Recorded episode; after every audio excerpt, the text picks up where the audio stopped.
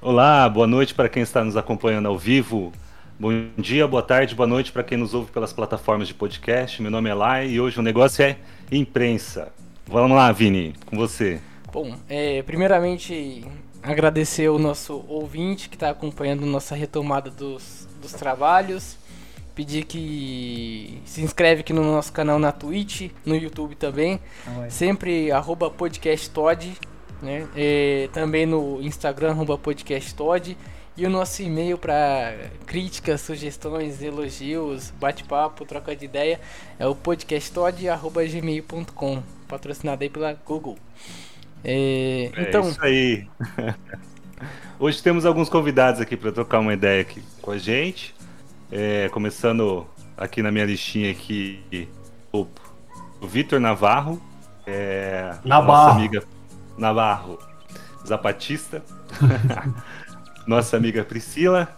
Entrevistado de hoje, professor jornalista Peterson Dias. Muito obrigado por vocês estarem aqui participando do nosso podcast. E vamos lá.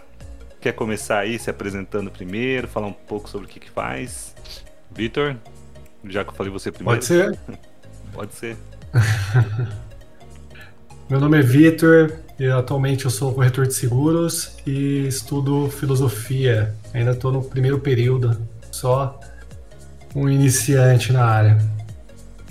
Tá, hoje, hoje tá de curioso aqui para ver como que é o nosso trabalho amador aqui. Exatamente. É, amador, mas já, já, evoluiu. A gente começou ali com uns microfones lapela de qualidade inferior. 20 reais do camelô. É. Aí agora gente tá com um microfonezinho melhor. Fez um teste, um beta semana passada, ficou melhor. Então tam, tá melhorando. É, tivemos até sorteio de um livro. Cinco livros, então, né? Cinco livros. Olha só. Cinco livros. José Ricardo Viana deu cinco livros, veio conversar com a gente sobre o, o livro dele. Tá, deu algumas obras aí para sortear, foi bem bacana. Mas vamos lá. E aí, Priscila? Não sei como é que tá a conexão aí, dá pra ouvir bem? Conexão da Pri, né? Alô? Normal, acho que não teve um episódio que a gente não teve problemas técnicos. Vamos lá, então, vou, vou pedir licença então para a Pri, a gente vai ver essa questão da, da, da conexão. E vamos então para o Peterson. Professor Peterson, né? É, se puder falar um pouquinho sobre né, seu trabalho, como que é, como que faz, o que, que, que anda fazendo ultimamente. Boa noite todo mundo aí, né? Lai, Vinícius, Vitor, Priscila também. Meu nome é Peterson Dias, sou jornalista, trabalho na Rede Massa, dou aula também na faculdade Maringá, né? Atualmente, óbvio, né? Por, por, por causa da pandemia, somente aula remota, e gostei muito né, do, do, convite, porque falar sobre direito e jornalismo então, são áreas que são muito correlatas no sentido de informação, né, de, de, de, de levar as, até as pessoas é, a informação. Então, achei muito interessante o convite, o bate-papo, eu agradeço desde já. Bacana. filosofia também, né, com então. o Victor. Então, são três áreas correlatas mesmo, né? Que nós estudamos filosofia a fundo, as três áreas, né? Então, a filosofia... muito bacana. Filosofia permeia, permeia tudo, né? Ó, não sei se tá ouvindo barulho de cachorro aí, porque agora tem um cachorro aqui e ela faz um barulhinho aí. Ô, ô Peterson. Tá, tá tranquilo. É.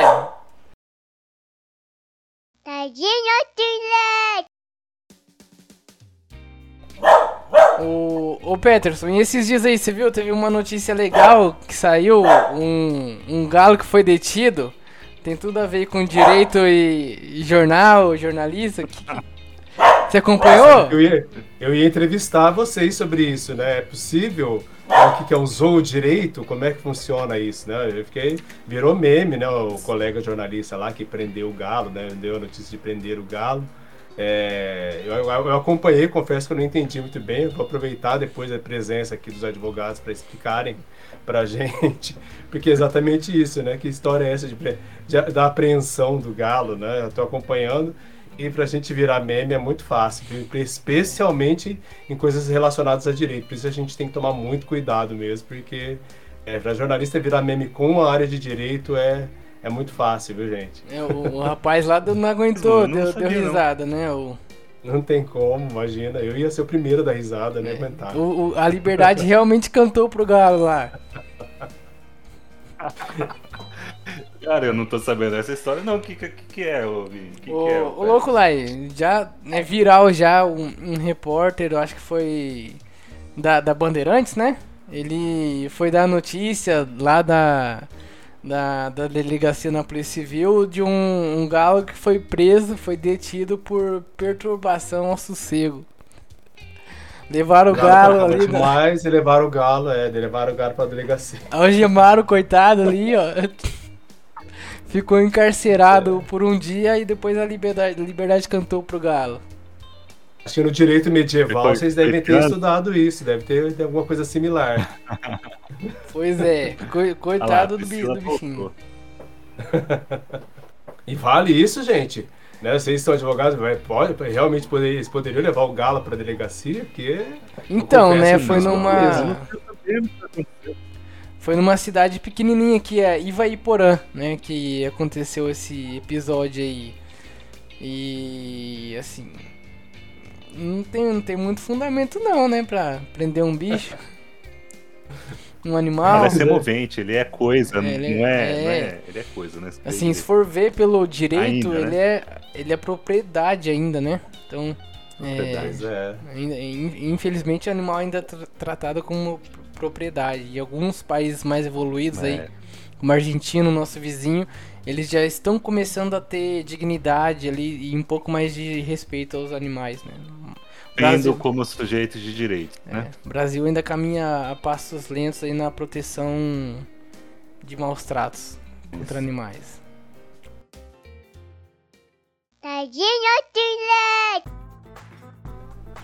O Pri tá ouvindo agora aí, tá bom? Acho que tem que ativar o microfone. Deve estar no mudo. Não, agora ativou. É, tá no mudo, dá pra ver. Ah, Experimenta falar sem o fone. Tira, desconecta o fone e experimenta falar sem o fone. Opa, agora eu ouvi um pouquinho, hein? Ouvi um pouquinho da voz. Deu pra ouvir? Ele tá atrasando um pouquinho minha ah, voz. agora foi, agora foi. Deu Ah, certo? agora eu foi. mexi, na, eu mexi E nas aí? configurações, o volume tava baixo, por isso que eu não tava conseguindo ouvir. Entendi. Então, Priscila, se apresente aí. É, então, boa noite a todos. Desculpa o imprevisto da- das configurações do, do sistema. É, eu sou a Priscila, eu, como o Lai falou, eu trabalho na Ordem dos Advogados da Subseção de Londrina, no administrativo. Sou atualmente estudante de jornalismo, também estou no início, primeiro semestre, mas já né, estamos aí trabalhando já um pouco com a comunicação, estamos estudando bastante sobre a comunicação. E é isso. Vamos ver Cheio de dúvidas sobre o mercado, né? é, do mercado, sobre a profissão, que não é fácil. e é isso. Os Tá. batalhas que temos pela frente. Tadinho do leite.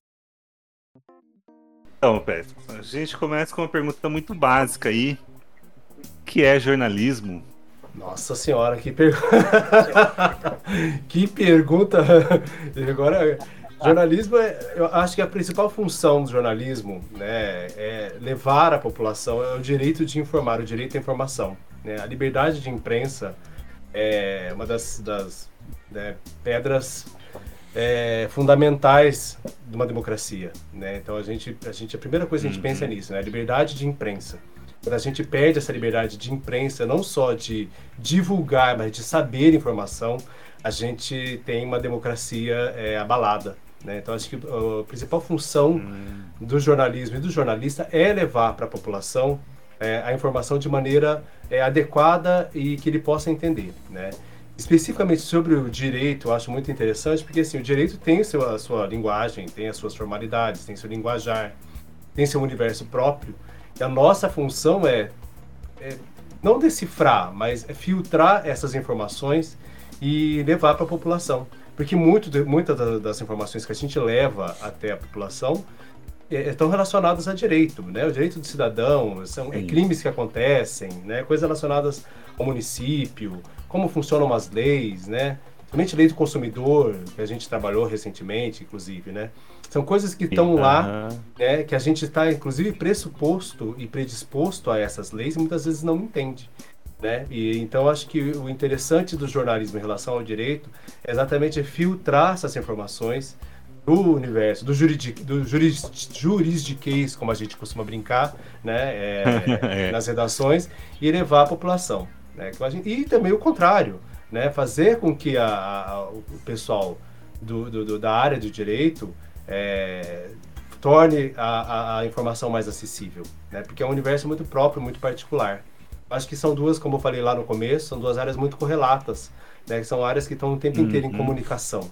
Então acho que é importante isso. Acho que tanto, assim como é, é importante para uma nação ter é, o direito né, a favor das leis e, e, fazer valer as leis, é interessante também para uma nação que a, a, liberdade de imprensa leve é, as informações é, do direito para a população em geral. Bacana, bacana.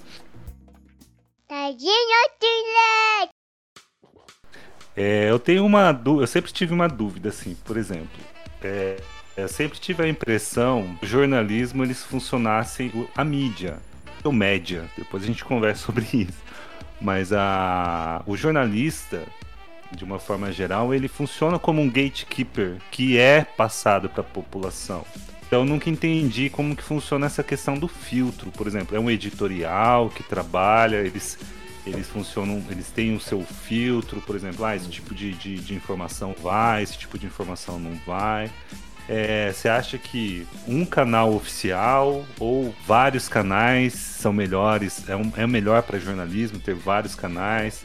O que, que é, exemplo, um jornalismo independente do jornalismo não? Sei lá, o oposto do jornalismo independente é o quê? Preso a uma corporação? Né? Como que funciona isso? Como que é esse trabalho do jornalista. É porque é o jornalista que acaba enfrentando isso no mercado de trabalho, né? É, é interessante a gente falar isso, porque a gente chama de mídia mesmo. Muitas vezes a gente escreve é, média, uhum. né? Mas a gente fala mídia mesmo, né? Uhum. Que é exatamente é, é, isso que vem do latim, que é o meio. Né? O jornalismo acaba se tornando uhum. um intermédio entre uma coisa e outra. É sempre o meio do caminho né? Porque não é nossa Entendi. função julgar, fora quem é um jornalista de opinião ou um artigo de opinião, a nossa função não é julgar, mas é, levar a informação. É, nas mídias tradicionais, realmente você passa por um gatekeeping mesmo, né? Para o pessoal de casa, quem uhum. sabe, gatekeeping é literalmente porteiro, né? O gatekeeper uhum. é o porteiro. Então, o jornalista, nessa teoria do gatekeeping, ele serve como um porteiro do que entra e o que não entra. Olha, essa notícia vai, essa notícia não vai. Na mídia tradicional, como a minha, que é uma mídia de televisão, eu trabalho na Rede Massa aqui em Londrina, a gente precisa disso porque a gente tem pouco tempo. Né? A gente tem pouco tempo, a gente tem anunciantes, você precisa dar tempo para anunciante. Mas, é, e na, no jornalismo independente, você não tem essas amarras com é, é, o compromisso comercial. Quando eu digo compromisso comercial, não é defender é, o comércio, a empresa, seja lá como for. Mas realmente é uma questão de tempo. Né? Você tem pouco tempo na TV. A TV ela é fugaz. Apesar de você poder ver depois, né, lá na internet, no YouTube, seguir em outras plataformas, a TV, o aparelho de TV em si, ele é fugaz. Né? A, mídia, a mídia tradicional é essa, é o rádio tradicional, é a televisão tradicional. E já complementando aquilo que você falou, o gatekeeping, nesse aspecto, ele ainda funciona em algumas coisas da mídia tradicional. Já em outras mídias, mídias contemporâneas, como a internet, por exemplo, né, você tem vários outros tipos de canais que são independentes e que são imediatos. Se você pensar no Twitter, por exemplo, uhum. Instagram, né, é, você não tem mais, você não tem mais alguém que faça essa é, esse intermédio, essa portaria mesmo, né? Porque ali tá tudo uhum. na hora. Você de repente sabe de alguma igual a gente pensar na Andréa Sadi em Brasília. Andréa Sadi sabe de alguma coisa em primeira mão, é, lá de alguma relação ao, Planalto, ela vai dar lá no Twitter, olha, aconteceu tal coisa, tal lei foi, foi, foi, é, eu também confundo outorgada com promulgada, depois vocês me falam, mas é uma lei saiu, foi lançada agora, né? Então é muito difícil a gente falar de gatekeeping né, na era da internet, porque está todo mundo conectado o tempo inteiro. Né? Muitas vezes o, o cidadão é, comum, vamos dizer assim, não, o não jornalista, sabe, sabe, da informação muito mais rápido do que o próprio jornalista. Então é, é interessante que a gente tenha convívio dessas, dessas teorias ainda. Né?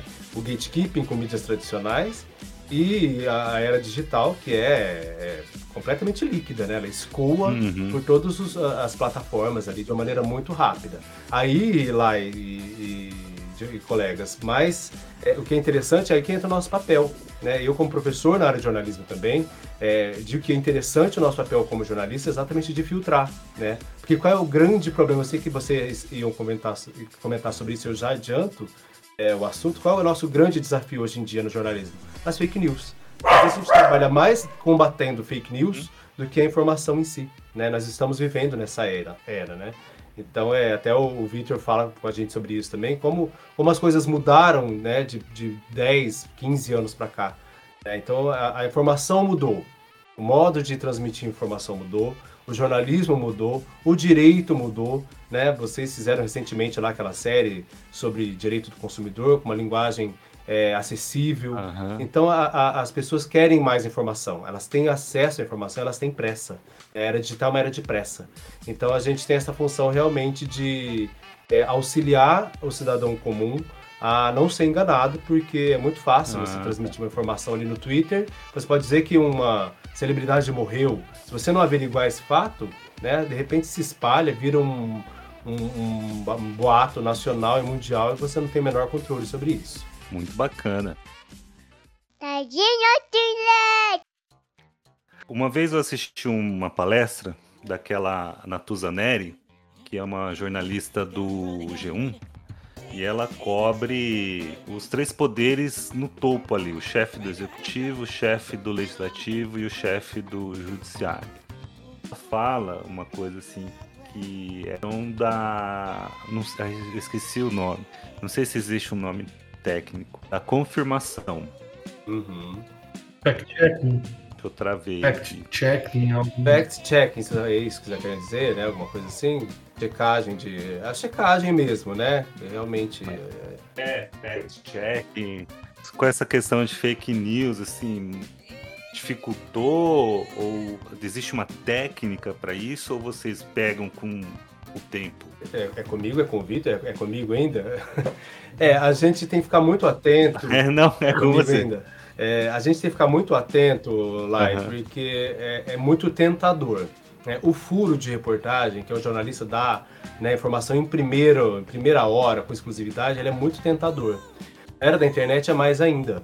Né? A gente tem que ficar muito atento, porque se a gente for engolir literalmente todas as informações, né? vamos pensar, por exemplo, no WhatsApp lá da TV, né? daqui da Rede Massa em Londrina. A gente vai pensar a, a, a enxurrada que a gente recebe de informações é, né, que, que chegam para a gente diariamente são centenas de informações, centenas de vídeos, centenas de fatos, enfim. É, se a gente não checar isso de verdade antes de levar a, a público, a gente está lidando com vidas, né? Se vocês me permitem, eu, eu, eu, uso muito esse, esse exemplo com os meus alunos. É uma questão é, realmente de não só de ética, mas de preservar uma vida. Recentemente, recentemente não, já faz um tempo, acho que foi 2016, 2017, chegou uma informação lá na, é hoje em dia, né, 2017, já faz tempo já, né, no, nos tempos de hoje. É, a gente teve foi, uma denúncia. Já prescreveu. É, pois é. A gente teve uma denúncia muito séria de um homem que era um caseiro de uma chácara que foi acusado de violentar criança, aqui na região mesmo, acho que foi em Cambé. Foi acusado de violentar hum. as filhas de um outro caseiro. Eram dois caseiros que moravam é, no, no, mesmo, no mesmo, na mesma chácara, uma chácara muito grande que ele cuidava. É, a família, é, os vizinhos pegaram esse cara, esse cara apanhou muito, deixaram ele nu na uhum. estrada rural, a imprensa toda foi lá, eu, esse cara foi preso, esse cara quase foi linchado, ele apanhou, pois é, ele foi linchado, né? Ele só não morreu mesmo, deixado uhum. nu ali e tudo mais. É, mas a gente desconfiou muito. Quando isso chegou, era eu, era eu e a Juliana Takaoka, a gente era editora ali na época, a gente desconfiou muito. E a gente não quis dar no nosso jornal da noite. A, a notícia estava muito estranha.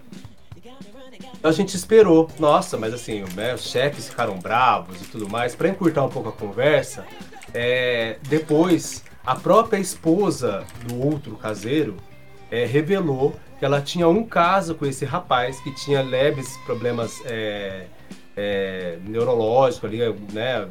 Tinha alguns problemas ali cognitivos. E ela tinha um relacionamento uhum. com ele, era, ele era bem mais novo.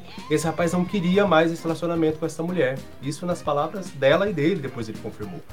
E ela não gostou da história que ele queria terminar com ela e, e levantou esse boato de que ele teria então abusado de uma das filhas do, do casal, né? Então isso foi por terra, ou seja, a gente não deu essa informação, depois a gente deu a informação desmentindo outras mídias, né? E eu fico muito satisfeito, não fico contente, que realmente é um assunto muito triste, mas eu fico muito satisfeito da paciência e do tino que eu e a minha colega tivemos é, para averiguar esse fato, né? Porque era muito tentador. Olha lá, o cara, a gente chegou, aliás, quando a gente foi a, a TV foi a primeira a chegar lá no lugar, filmamos o rapaz sem roupa e tudo mais. Muito tentador, o que, que eu quero dizer com isso? Que é muito tentador para a gente como jornalista querer fazer esse furo, querer dar a informação em primeiro, em primeiro lugar, né? Porque é uma disputa o tempo inteiro no jornalismo, né? De, de audiência, especialmente nas mídias tradicionais. Então, é, o que eu digo com esse exemplo é que a gente teve a paciência, né?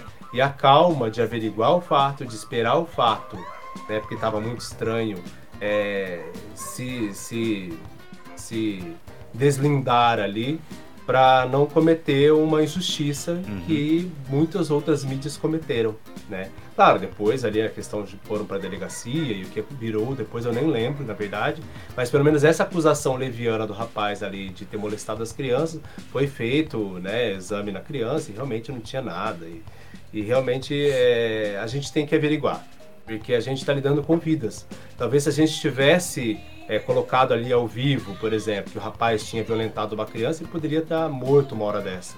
Né?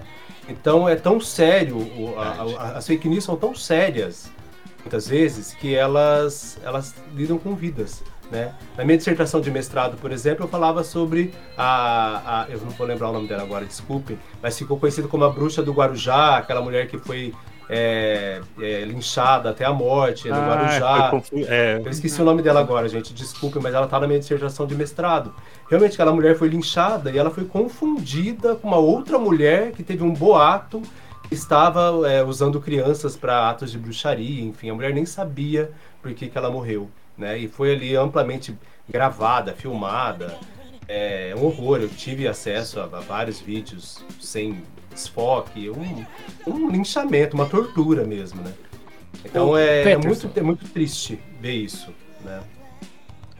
Tem um, um, caso aqui que a gente estuda na, na faculdade de Direito, quando você começa a entrar ali em, em, Direito Penal, que é o caso da escola base. Você já viu sobre esse caso já também? Que é mais ou menos assim, a gente pensa, ó, fake news é algo de agora, né? Mas eu tô, até pesquisei aqui na internet para puxar o caso da escola base aconteceu em São Paulo em 1994, onde o, o casal que era proprietário da escola e uma professora foi acusado de também fazer algumas abusos sexuais contra os alunos que estavam lá na época. Então teve esse clamor social, é, a escola fechou, eles não conseguiram mais emprego. Tô vendo aqui até que os proprietários tiveram doenças como estresse, fobia, cardiopatia. É, e na época as notícias falsas foram. O, o, caso foi arquivado por falta de prova. Não tinha prova desse estupro que a mídia alegou que eles cometeram. Foi a Folha de São Paulo, o Estado de São Paulo, a Globo, SBT, Record, a Rádio TV Bandeirantes, a Isto É, a Veja, Notícias Populares e a Folha da Tarde que fizeram essa acusação. Você já chegou a ver esse caso? Que envolve, envolve jornalismo, direito, psicologia, psiquiatria, ciências sociais, enfim, mundo, filosofia, filosofia ética, né? É. é. Esse caso é interessante porque assim ele é, ele é estudado, é bom saber porque ele é amplamente, geralmente ali nas primeiras é, aulas de ética, a gente já tem ali logo no primeiro ou segundo ano de jornalismo, é, é, essa, a escola base é sempre um caso a ser estudado, né? Porque a escola base é um exemplo do que o jornalismo não deve fazer, né? E que ninguém deve fazer, na verdade, que é um julgamento, um pré-julgamento uhum. sem ter provas. E aí é que entram vocês advogados, né? É uma questão de ética muito pesada porque aquela família foi destruída, né? Eles destruíram patrimônio, destruíram e o que é pior, o patrimônio das pessoas conseguem, elas destruíram é, algo ainda é, intangível que é a própria honra, né? Eles nunca mais conseguiram se levantar. Uma família que ficou destruída porque foi acusada levianamente de violentar crianças ali na década de 90. É, é, um, é um caso, sim, que é sempre estudado na maioria das faculdades. porque a gente lida com uma coisa muito séria, que é a ética, né? A gente precisa ter, é, assim como né, é, vocês na área de direito, assim como o Vitor na área de filosofia, a gente antes de acusar a gente precisa parar e refletir. Né? Primeiro, primeiro que é como eu, eu, disse agora há pouco, né? Não é o nosso papel julgar como jornalista, né? O nosso papel é levar a informação e menos ainda é nosso papel levar falsa informação, né? Então a gente tem que tomar um cuidado muito grande porque a família não foi é, linchada por pouco, né? Mas o linchamento moral aconteceu, eles nunca mais conseguiram. Destruiu a reputação, é, né? Destruiu a reputação, exato. É, um outro. Um Vitor Vilas eu não, eu não sei se o Vitor já viu também na, na filosofia esse caso da escola base, se a Pri também já chegou a ver esse caso aí. Acho que ele acaba não, sendo. Caso não. Ele acaba sendo um, um, um lead case aí pra direito, filosofia, jornalismo, qualquer área da comunicação, porque o primeiro que teve repercussão no Brasil de como que uma notícia mal dada, mal, mal informada, interpretada pode acabar não, com, é, não, não só com questões financeiras, mas com a vida dessas pessoas. Essas pessoas estão destruídas mesmo e o dinheiro é mero paliativo, não, não reconstrói nada, além de demorar vários anos para eles conseguir essa indenização. Tadinho, e assim, é, até não sei se eu vou fugir um pouco do rumo ali que o Lai tava traçando, mas com, com, contextualizando para hoje, não tem rumo? Contextualizando para hoje, tem, tem é, algumas aí que a gente chama jornais independentes, né? Canais de comunicação independentes. E uns que é bem conhecido aqui no Brasil é o antagonista do Felipe Moura Brasil, do Diego Mainardi e o Intercept. É, e assim, pode é, eles prestam um excelente serviço, que é de informar, mas algumas notícias eles, eles acabam sendo tendenciosos. Teve aquele caso da Mariana Ferrer, que eles cunharam a expressão estupro culposo. Em nenhum momento o juiz fala na decisão de estupro culposo. É, essa expressão foi cunhada ali para ganhar espaço, mídia. O que, que o pessoal da comunicação achou desse assunto? É, o caso da Mariana Ferrer foi criou uma causou uma comoção nacional exatamente porque é, ela, ela lidou ali com né, uma pessoa que tinha poder e tudo mais, ela enfrentou tudo isso e acabou sofrendo várias violações ali durante o depoimento dela e tudo mais.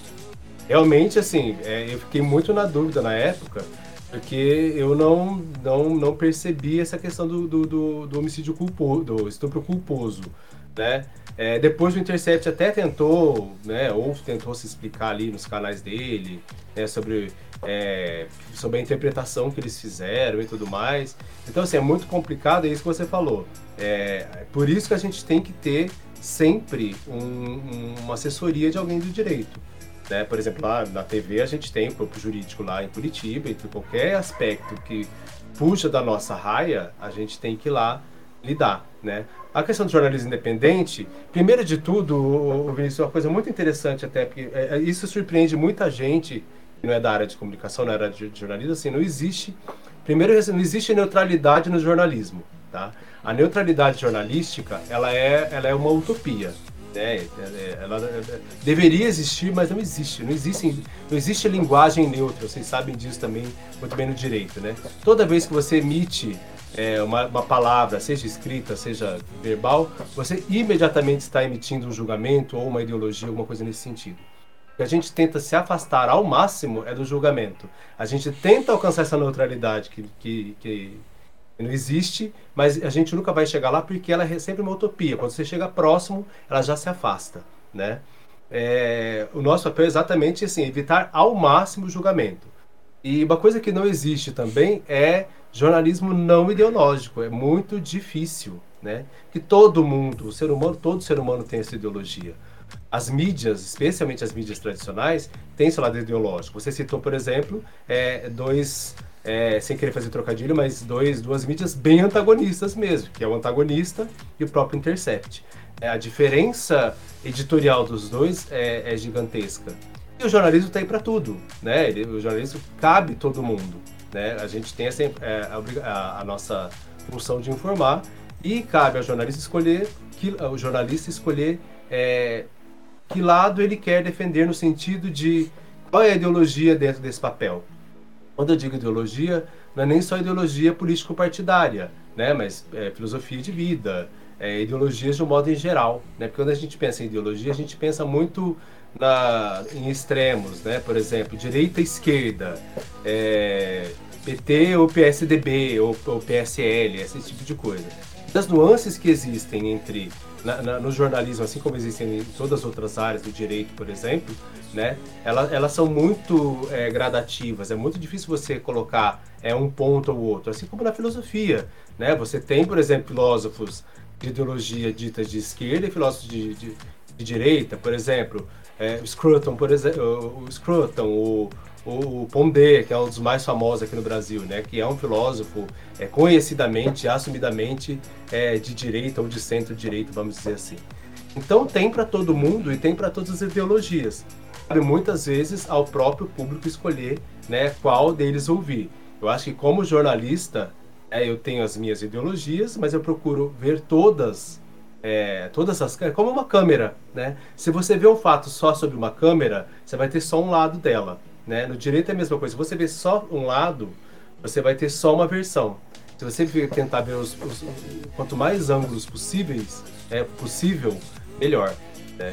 Então é realmente é muito é, que bom que tem essa diversidade. Eu acho que é preciso, né? E a gente faz as nossas escolhas de acordo com aquilo que a gente vive. Está né? Tá relacionado à classe social, a, a, a ideologias político-partidárias, a filosofia de vida, né? Várias outras é, nuances aí que a gente tem. Não sei se eu, se eu cheguei a, a, a, te responder, não sei se está tá claro. Sim, não, não, tá bem. claro. É que assim, é a pergunta, a, a, pergunta do Vini, ele acaba ficando meio na, naquela. Que foi minha pergunta também, mas acaba ficando numa seara meio mainstream, né? Porque o jornalista não, não fica só no, no não fica só em fatos políticos, porque a questão do antagonista e do Intercept, eles são muito politizados no sentido é, de envolver decisões de, é dois extremos, poder público, né? De, de, né? Mas eles são mais focados nas questões de poder público. Né?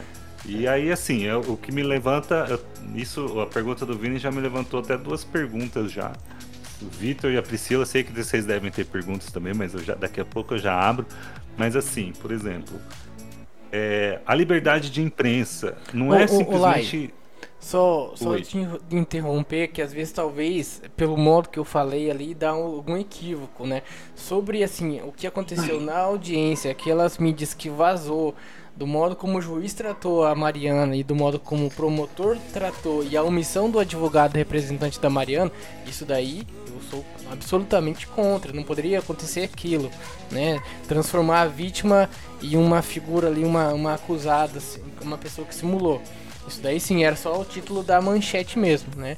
E complementando ali esse dualismo. Faz seu disclaimer aí, fica tranquilo. Faz é, seu disclaimer aí. É, é porque, assim, hoje, como a gente tem um negócio meio polarizado, às vezes você fala de alguma maneira, você não complementa, é, é mal interpretado e é cancelado. Né? Ah, não, mas você pode ficar tranquilo. Cancelamento é um assunto ótimo é, também pra gente tratar então, daqui assim, a pouco, né? Aí já é bom só explicar no, o que aconteceu também achei absurdo como pessoa, como alguém que está lá dentro do judiciário, não pode acontecer aquilo.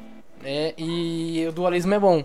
Você ter o antagonista e o, o o intercept, porque assim, para você saber alguma coisa, tem que ter os dois pontos de, de, vista. Não tem como você só numa direção. É só isso aí lá e desculpa interromper. Segue aí. Não, faz seu disclaimer aí. Eu não quero ver ser cancelado aí, não. Não, quero... não mas ficou muito claro, viu, Vinícius? Eu quero dizer assim, ficou muito claro para mim e imagino pro ouvinte também. Que não era essa sua observação, assim, né? Era era realmente relacionado aí ao, a, a, foco, a, criação, é. o, novo, o neologismo é, jurídico que foi criado por jornalistas. é. Mas a, a, assim, a primeira, a, uma pergunta que eu tenho é assim: a gente fala em liberdade de imprensa, é, tem gente que pensa assim, é, a imprensa pode falar o que quiser, a imprensa dominante pode falar o que quiser. Quando na verdade eu penso assim, eu posso estar errado, mas a, a, o critério Liberdade de imprensa é ter várias imprensas, é uma questão democrática, não é? Quanto mais Isso. quantidades de imprensa trabalhando, é, você tem uma liberdade de, de uma liberdade fácil. Porque hoje a gente vive um momento meio esquisito, né? Jornalistas estão sendo atacados por fazerem o seu papel, né? É, e teve até um fato interessante que até um jornalismo, um, um jornal que tem um editorial mais favorável à situação foi atacado só pelo fato de ser uma grande uma grande mídia, né?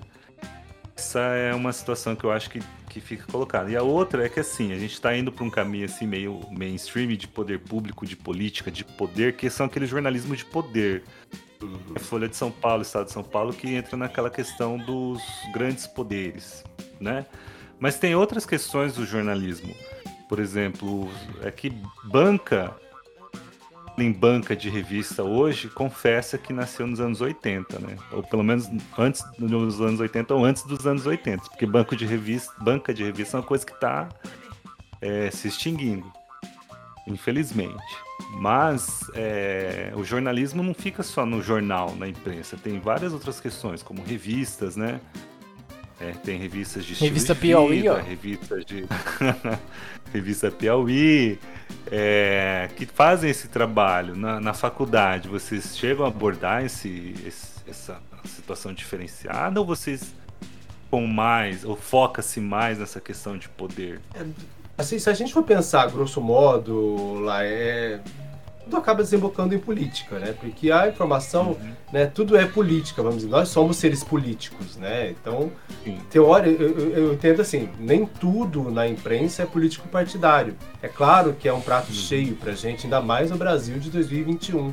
Né? Que, que, aliás, o Brasil dos últimos anos, inclusive, né? Acho que na última década o Brasil tem vivido assim, né? Cada dia é um, é, mas eu, eu, sempre brinco, né? Pó, coitados dos, dos, historiadores ou dos alunos de história daqui a alguns anos que vão ter que estudar o Brasil dos últimos 10, 15 anos, né? Porque realmente se a gente que está vivendo agora não está entendendo quase nada, você imagina, é, você imagina daqui a algum tempo quando as pessoas forem estudar.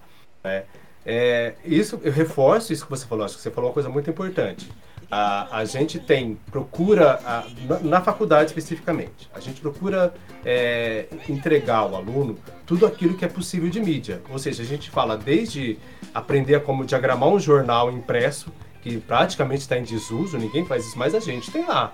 Né? lá no, a gente, eu, eu tive na faculdade, por exemplo, aula de diagramação de jornal. Nunca trabalhei no jornal impresso, para você ter uma ideia. Né? Eu já trabalhei em revista, mas nunca em jornal.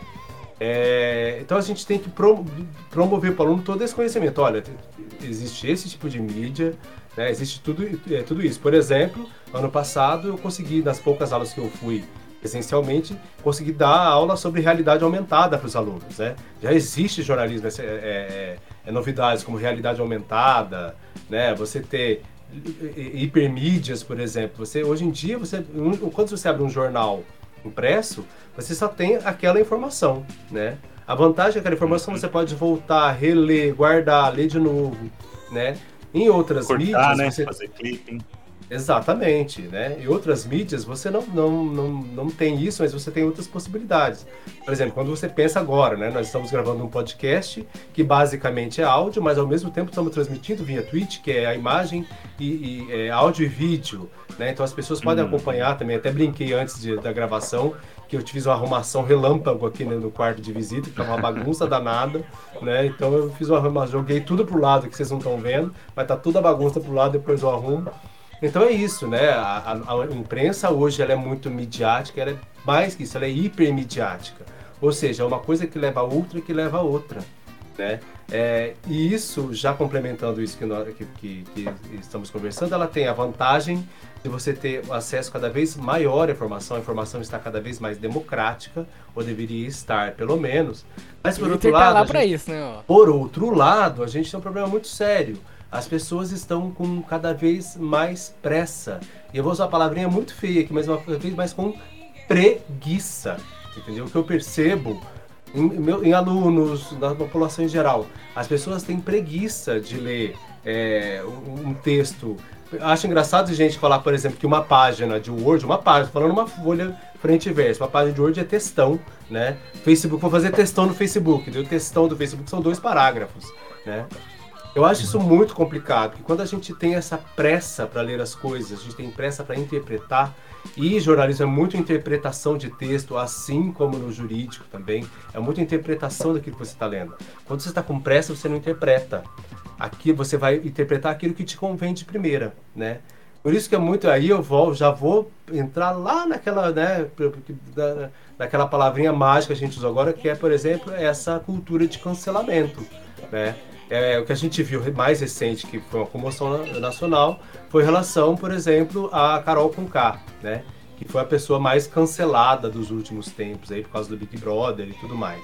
Né? É muito complicado porque houve um debate, principalmente por ser a Carol, né? uma pessoa, uma celebridade, uma mulher, uma, uma, mulher, uma mulher negra, uma mulher negra que veio da periferia, né? Que de repente sofre esse cancelamento. Existe muito debate.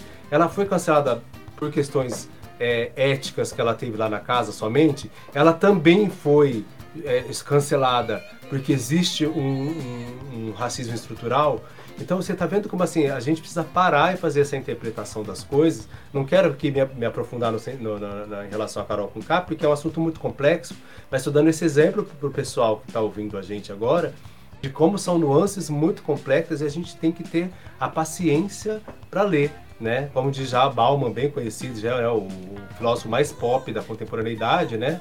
O Bauman vai dizer isso, né? Como tudo é muito líquido, tudo perpassa muito rápido, as pessoas estão com pressa. Né? A informação é líquida, os relacionamentos são líquidos e o cancelamento é aquela, é, o, question... o, o, o, cancelamento nada mais é que um questionamento elevado à enésima potência. Né? Você questiona, por exemplo, é, uma pessoa, sei lá, é, brigou com. É, debateu com um filho um assunto na rua, vamos supor, né? Quem tiver uhum. filho aqui, ah, você está ralhando com seu filho no mercado porque ele está fazendo birra dependendo do contexto que alguém grave ou pegue, você pode ser imediatamente, olha lá, o, o, o, advogado que brigou com uma criança no mercado e às vezes aquilo, entendeu? Então, assim, é óbvio que a gente tem que ficar de olho nas coisas e realmente, assim, é, é, é a, a, as pessoas não aceitam mais a violência, seja verbal, ou seja física, seja como for. A gente precisa é, entender muito o contexto, né? É, então, é, é muito perigoso e quanto mais liberdade a gente tiver da imprensa para que a gente filtre isso, melhor. Né? Porque realmente, assim, é, é muito perigoso. Até que o Vinícius brincou, brincou não, brincou sério, na verdade, né? O medo de ser cancelado é muito grande, porque uma coisa mal interpretada, você pode é, detonar uma vida mesmo. A, a e na faculdade, então... tem uma reputação, já vai começar cancelada aí acabou pois o é, exato, uma carreira inteira, um cara super novo, como você imagina, você tem um cancelamento agora, né? Ainda mais sendo mal interpretado. Então, é, a minha crítica é que ao mesmo tempo assim, a gente tem liberdade de expressão total e absoluta garantida por lei, né? Tô falando isso, vocês sabem disso melhor do que eu, mas a liberdade, a minha liberdade acaba no, no, no respeito ao outro, no direito do outro. Então eu não posso ter a liberdade de, de, de, de é, é, cometer atos de injúria racial, ou de homofobia, ou de misoginia. Eu não tenho esse direito, né? Eu não tenho esse direito de expressão exatamente porque eu acabo com a, o direito do outro, com a liberdade do outro, né? Então, nós, como jornalistas, né, e vocês, área de direito, né, a, a gente tem que ficar atento a isso. A gente sabe disso melhor do que ninguém, que o direito, o meu direito de me exprimir acaba no direito do, do, do, do outro a ter, é, ser respeitado, né? A dignidade do outro. Então a gente tem que fazer esse alerta, essa reflexão sempre, né? Como cidadãos e como Fantástico. profissionais. Vamos aí, Vini, Vitor, Priscila. Tadinho, Oi, meu som tá bom pra vocês? Tá bom. Uhum. Tá bom. Tá, então tá. O Vitor e a Priscila me ajudem, só vai virar um monólogo do Peterson Dias aqui. Na verdade, eu convidei eles para fazer perguntas para você. Ah, é? é? Eu sou o convidado? Eu achei que eram os três convidados. Achei que eram os três convidados. Não, nós no, queremos te ouvir. Eu tô no, no Roda Viva aqui, então, ó. É. No Roda Viva online. Olha, é verdade, é uma Roda Viva. Gente, eu achei que era todo mundo convidado. Bom, todo mundo é convidado, é óbvio, né? Acho Não, mas estamos batendo papo aqui, né? Isso. É. Não, mas o que eu, Pode Eu falar, só Pri. queria fazer um comentário. Não, só queria fazer um comentário que nós estávamos falando Priscila, que é antes da estudante de questão. jornalismo também, Priscila, que você tem achado, Sou. você que tem convivido aí nas, nos dois universos aí, É. né? E o que, eu- o que Complementares mais, o que mais me pega. muitas co- vezes, né? Acho que jornalismo Totalmente. É, tem bastante. Esse, esse, esse relacionamento, às vezes, de amor e ódio, né? Não é ódio, mas amor e é, embate e debate, acho que é muito importante. Eu gosto muito. É, eu tô, eu tô Vocês lendo, sabem, gente, tá, um... enquanto o Vitor e a Priscila se preparar para comentar aí também, quando eu fui fazer jor- jornalismo é a minha segunda formação. Minha primeira formação foi artes na UEL ali também, jornalismo também. E aí quando eu Legal. passei em direito na UEL, eu, quando eu fui fazer, ah, passei em direito, quando, foi- quando eu passei em, em jornalismo, jornalismo matutino. A, ai, gente, me fala quando é a a, a disputa ali, esqueci a, a expressão agora quando você vai. Concorrência? Concorrência. A concorrência era a mesmíssima para direito matutino. E eu fiquei nessa escolha de Sofia. Primeiro eu faço direito, eu gosto muito também, ou eu faço jornalismo, né? Aí pensei, falei, "Putz, mas acho que direito eu posso ganhar mais dinheiro. Aí a área, como eu já estou na área de jornalismo há muitos anos, né? Antes de fazer a faculdade em si, acabei optando pelo jornalismo. Muitos amigos me xingam até hoje. Devia ter feito direito, que, pelo amor de Deus, é jornalismo. Mas assim, Eu- é uma paixão, né? Não tem como, né? O Jornalismo meu é foi o uma contrário, o meu primeira tentativa foi jornalismo e depois eu fui pro. Na verdade era arquitetura. Aí depois eu não passei na prévia, mas a opção era jornalismo. Aí depois eu fui pro direito. Pois é, a gente brinca, a gente brincadeira interna, viu, pessoal? Pra não ser cancelado também. Que os amigos comentam que eu fiz dois votos. Eu sou bem franciscano, fiz dois votos de pobreza, né? Fazendo artes primeiro e depois jornalismo, né? Então. É, não- é, é, é, é, o pessoal fala que eu sou São Francisco. Fiz duplo voto de pobreza. Brincadeira, viu, gente? Vai lá, Jornalismo é uma área maravilhosa. Artes também. Não, mas eu tava lendo, inclusive, esses, esses dias uma Eu eu não tô ouvindo a Priscila, não sei se ela tá falando. Eu tô. Você não, tá- você não tá me ouvindo? Todo mundo tá me ouvindo bem? Tô Eu ouvindo. estou ouvindo. Eu tô. Eu não tô ouvindo a Priscila. Não? É, O meu som tá. tá, tá bem alto. Não, tá bom o som. Tá? Co- qualquer Bom. coisa, Peterson, vê no seu, no seu Discord o volume dela, tenta aumentar o volume dela, clicando ali. Ah, deixa eu ver. Não, Cadê? O volume do usuário tá no máximo, O 100%. dele tava baixo pra mim, agora eu consegui aumentar. Dá pra aumentar acho que até 150%. Se Não. tiver muito baixo. Ai, meu Deus. Cadê? Aqui é. Onde é que aparece? Aqui. Uma vez a gente teve esse problema Volume. também a... Aqui, ó. Tá zero, agora tá 100%. Não tá silenciada, não tá nada. Não, tá me falar, ouvindo então. agora? Eu tô te ouvindo, agora eu tô. Agora foi. E... Não, eu- eu tava comentando sobre essa questão que você tava falando do jornalismo e o direito no, no conflitante, né? Eu tô lendo uma tese de doutorado que uma, de uma, uma aluna da Universidade de São Paulo fala muito sobre as limitações do das, das limitações de, de da ajuda que o jornalista faz com o jornalista investigativo com o advogado criminalista, que ele pode, o que ele pode ajudar na, na questão dos das, da- de provas, para as provas, né, dos processos, só, só que inclusive ele tem que acabar é, evitando divulgar as fontes, né, limitações de divulgações de fontes, para que ele Uhum. possa não, descobrir as provas do, daquilo que ele achou e não poder, não poder divulgar quais foram as fontes para ter certeza das provas que o advogado encontrou, né? E isso que ela, ela- eu não li a conclusão ainda da, da tese dela, mas ela fala que isso é uma questão muito difícil que eles, os jornalistas encontram, principalmente os jornalistas investigativos, que eles investigam os casos, né, esses casos criminais, para passar para o advogado cri- criminalista até para poder propor a questão do, pra- né, do, do réu, para dar sentença, para dar às vezes a inocentar ou não com isso, né? É, isso, Priscila, é um embate muito grande é, no jornalismo. Porque, é, a- a- a- nós, como jornalistas, temos. Somos das poucas profissões, pelo menos no Brasil, não sei como funciona no mundo afora, que tem o pressuposto ao sigilo. Acho que psicologia também, outras áreas que lidam com isso. Sim. a- sigilo de fonte, né? A gente tem esse direito garantido, é direito né, garantido por lei mesmo. Porque a gente às vezes lida com assuntos muito delicados. Por exemplo, recentemente é, fiz, embarquei, recentemente não, gente, falo recentemente, mas eu esqueço que no, no século XXI, recentemente é anteontem, né? Recentemente, para mim, eu que sou idoso, recentemente é ainda é 2017, 18. É, recentemente, é, esses tempos, vamos falar esses tempos que é mais fácil. É, a gente recebeu denúncias, é, recebi uma denúncia muito grave de um pai que violentava uma, uma, uma enteada de dois anos de idade, né? E a, e a, a- mãe, antes de. Uma vizinha denunciou primeiro, né? E a vizinha falou assim: olha, se eu. Se, se, se ele descobrir que sou eu, ele vai me matar. Né? Olha que a gravidade, a importância, ela falando isso, né? Eu já tive, tive que aguentar uma náusea dela me contando os detalhes que a própria mãe da criança contava pra ela e a mãe também tinha medo de morrer e que a filha morresse também, né? Então foi muito complicado, porque a gente teve que contor- contornar isso tudo. É, a gente teve que falar com o conselho tutelar, a gente teve que incentivar essa mãe a fazer uma. uma é, eu não sei se é denúncia, a gente fala é, é, coloquialmente de denúncia, eu sei que tem outras expressões, mas eu tô falando aqui no, no meu modo jornalista, tá, gente? É, então, assim, foi um, foi um assunto muito delicado. Porque aí a gente descobriu e esse, esse, esse, é, esse é, é, padrasto, ele, ao mesmo tempo, ele abusava da filha biológica dele, do, do outro casamento, quando ele, quando ele tinha visita. Então, assim, é muito complicado, né? É, então a gente conseguiu convencer essa mãe, ela fez a denúncia, a criança foi ao conselho tutelar, e, né?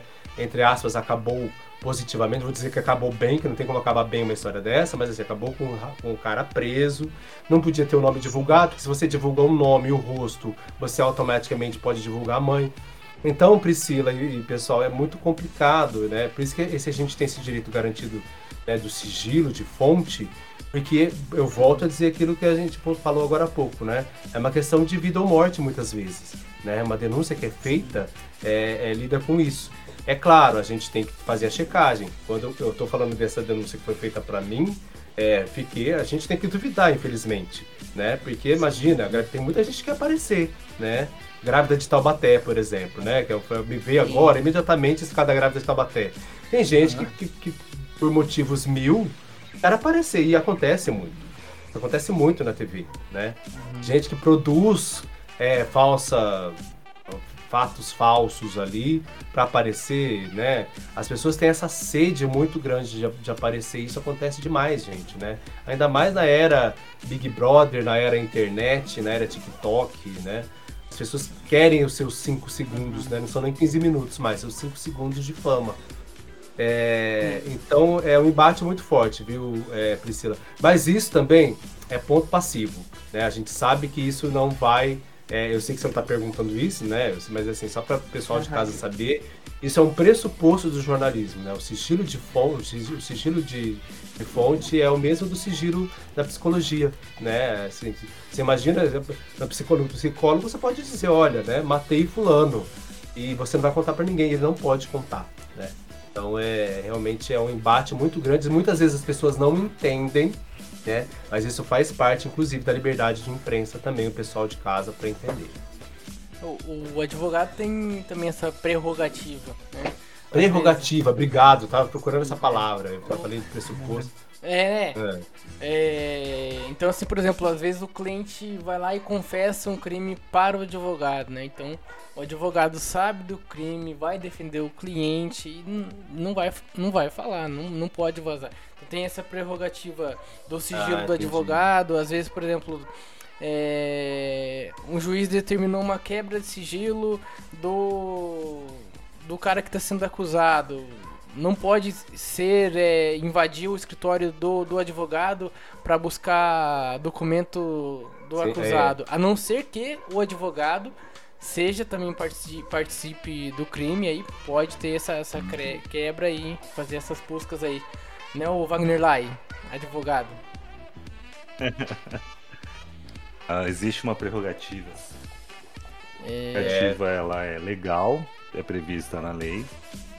O, a questão é paridade de armas e de, de equilíbrio na disputa, na discussão judicial. Tá? Na- no caso do mundo jurídico. No caso do jornalista que investigativo que auxilia ou não tanto a acusação quanto a, a defesa, é, eu acredito que são situações um pouco distintas. Eu não sou, eu sou leigo em jornalismo e tenho, eu tenho uma, um, vamos dizer assim, um conhecimento duvidoso até na parte jurídica, vamos dizer assim, né? Porque eu não atuo muito na área criminal. Mas a questão é, fato, o jornalista ah, investigativo, eu tenho um amigo de infância que também é, é professor de jornalismo. Ele trabalhou um tempo na CBN e tal, e ele, ele foi para essa área de jornalismo investigativo. E a questão dele é assim, não é julgamento. A minha questão é fato, é números, é dados, é estatísticas. Uhum. Isso ele levanta, né? E o jornalismo, ele é muito bom em fazer isso. Não só ele é muito bom em fazer isso, mas ele é bom em traduzir isso de uma forma que tanto que falo em traduzir isso porque um dos livros que é, a gente lê no escritório é o manual de redação da Folha de São Paulo. Porque quem melhor que o jornalista para descrever fato? E o que, que é uma petição inicial? Né? Inclusive é previsto na lei que tem que ter os fatos que fundamentam o seu direito. Então, como uma forma da gente melhorar o nosso trabalho lá, a gente estuda o manual de redação da Folha de São Paulo para ver como a melhor forma de narrar fatos. E não só narrar fatos, mas fatos relevantes que é o que o, o, o, jornalista também procura, investigativo procura fazer, levantar dados, leva, ah, você está falando que tem 2 mil alunos, prenda custa 10 reais, então a gente está falando de 20 mil reais. Uhum. Por que, que essa licitação foi de 40 mil? Um é jornalista investigativo.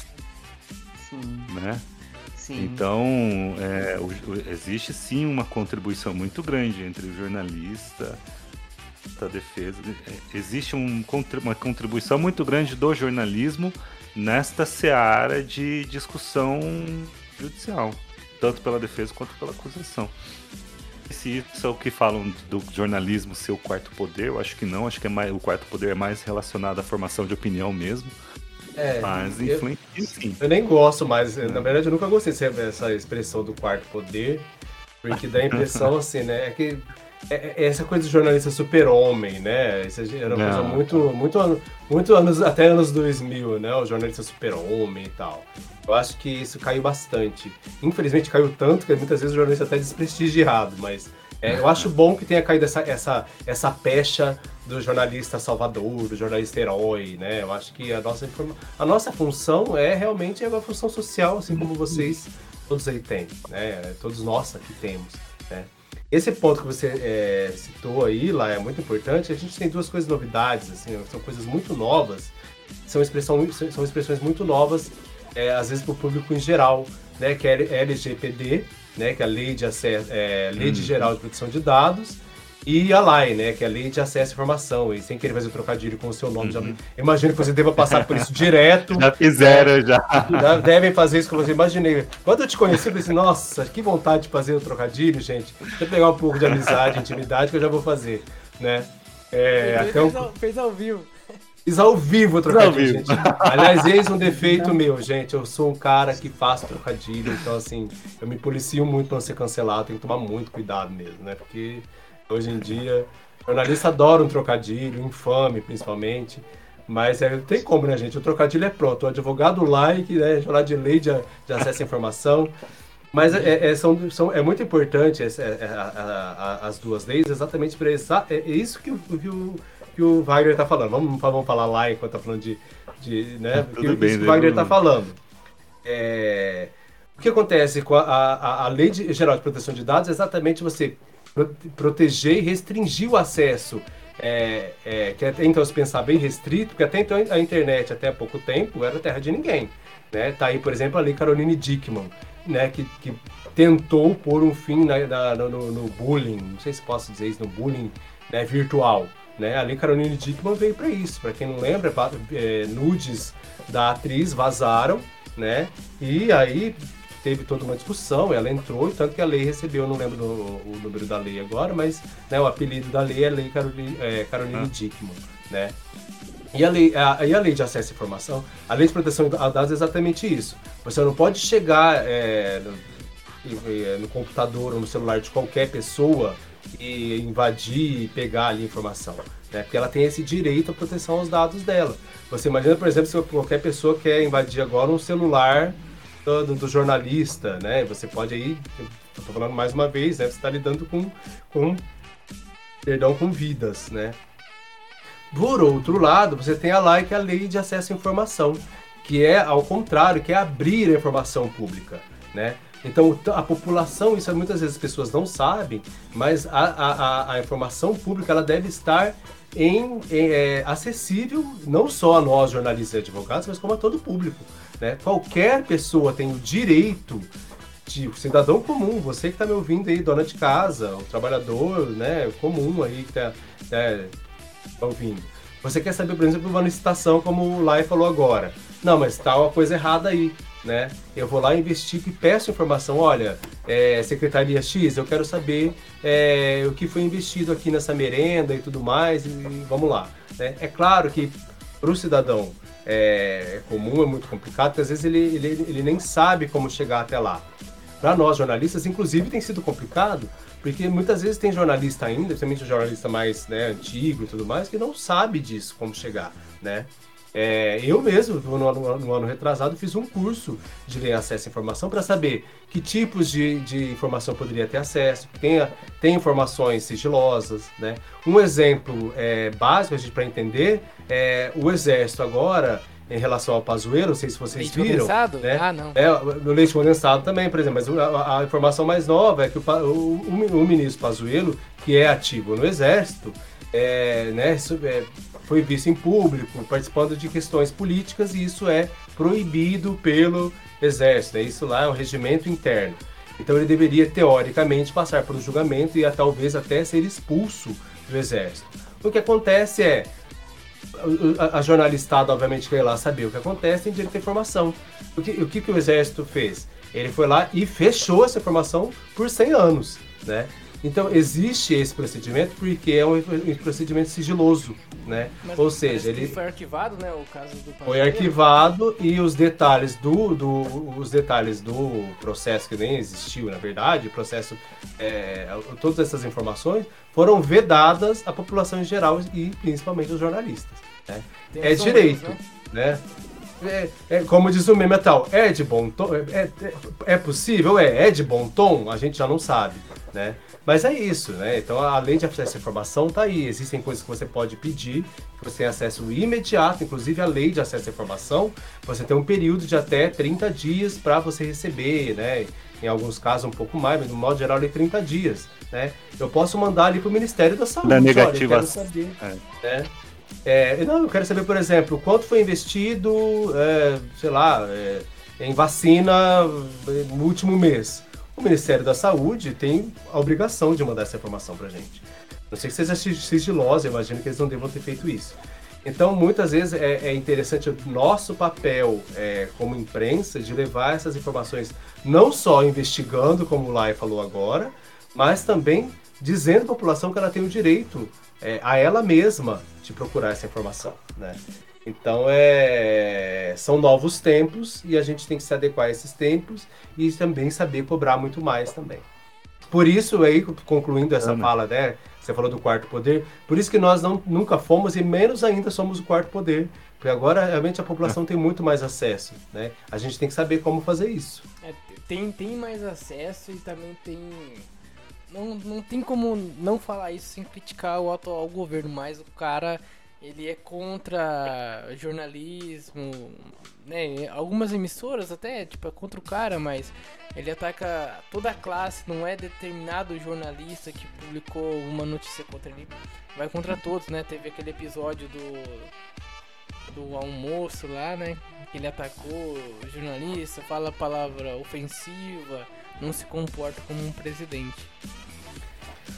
É, é, a imprensa, como forma geral, ela sempre vai ser vidraça, ela sempre vai apanhar, vamos dizer assim, né? Nunca não, foi de uma forma é tão transparente, né? Com palavras de baixo calão, é... dessa maneira, né? Tem uma diplomacia. Né? Existe, né? toda situação tenta dar um certo controle. Não tem escapatória. Toda situação tenta dar um certo controle da imprensa.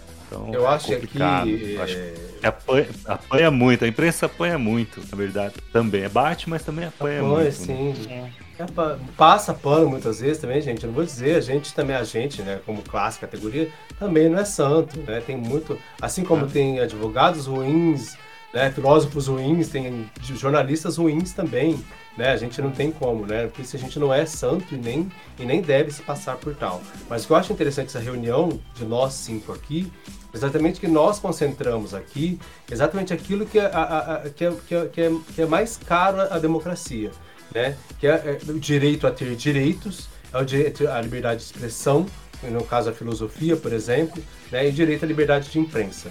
Quando qualquer instituição, quando qualquer poder público, quando qualquer estadista tenta é, calar de alguma maneira é, qualquer uma de nossas cinco vozes aqui, é, é um ataque direto à democracia. A gente tem que ficar sempre é, alerta, porque a democracia ela pode ser tão forte quanto um cabo de aço e tão frágil quanto uma teia de aranha.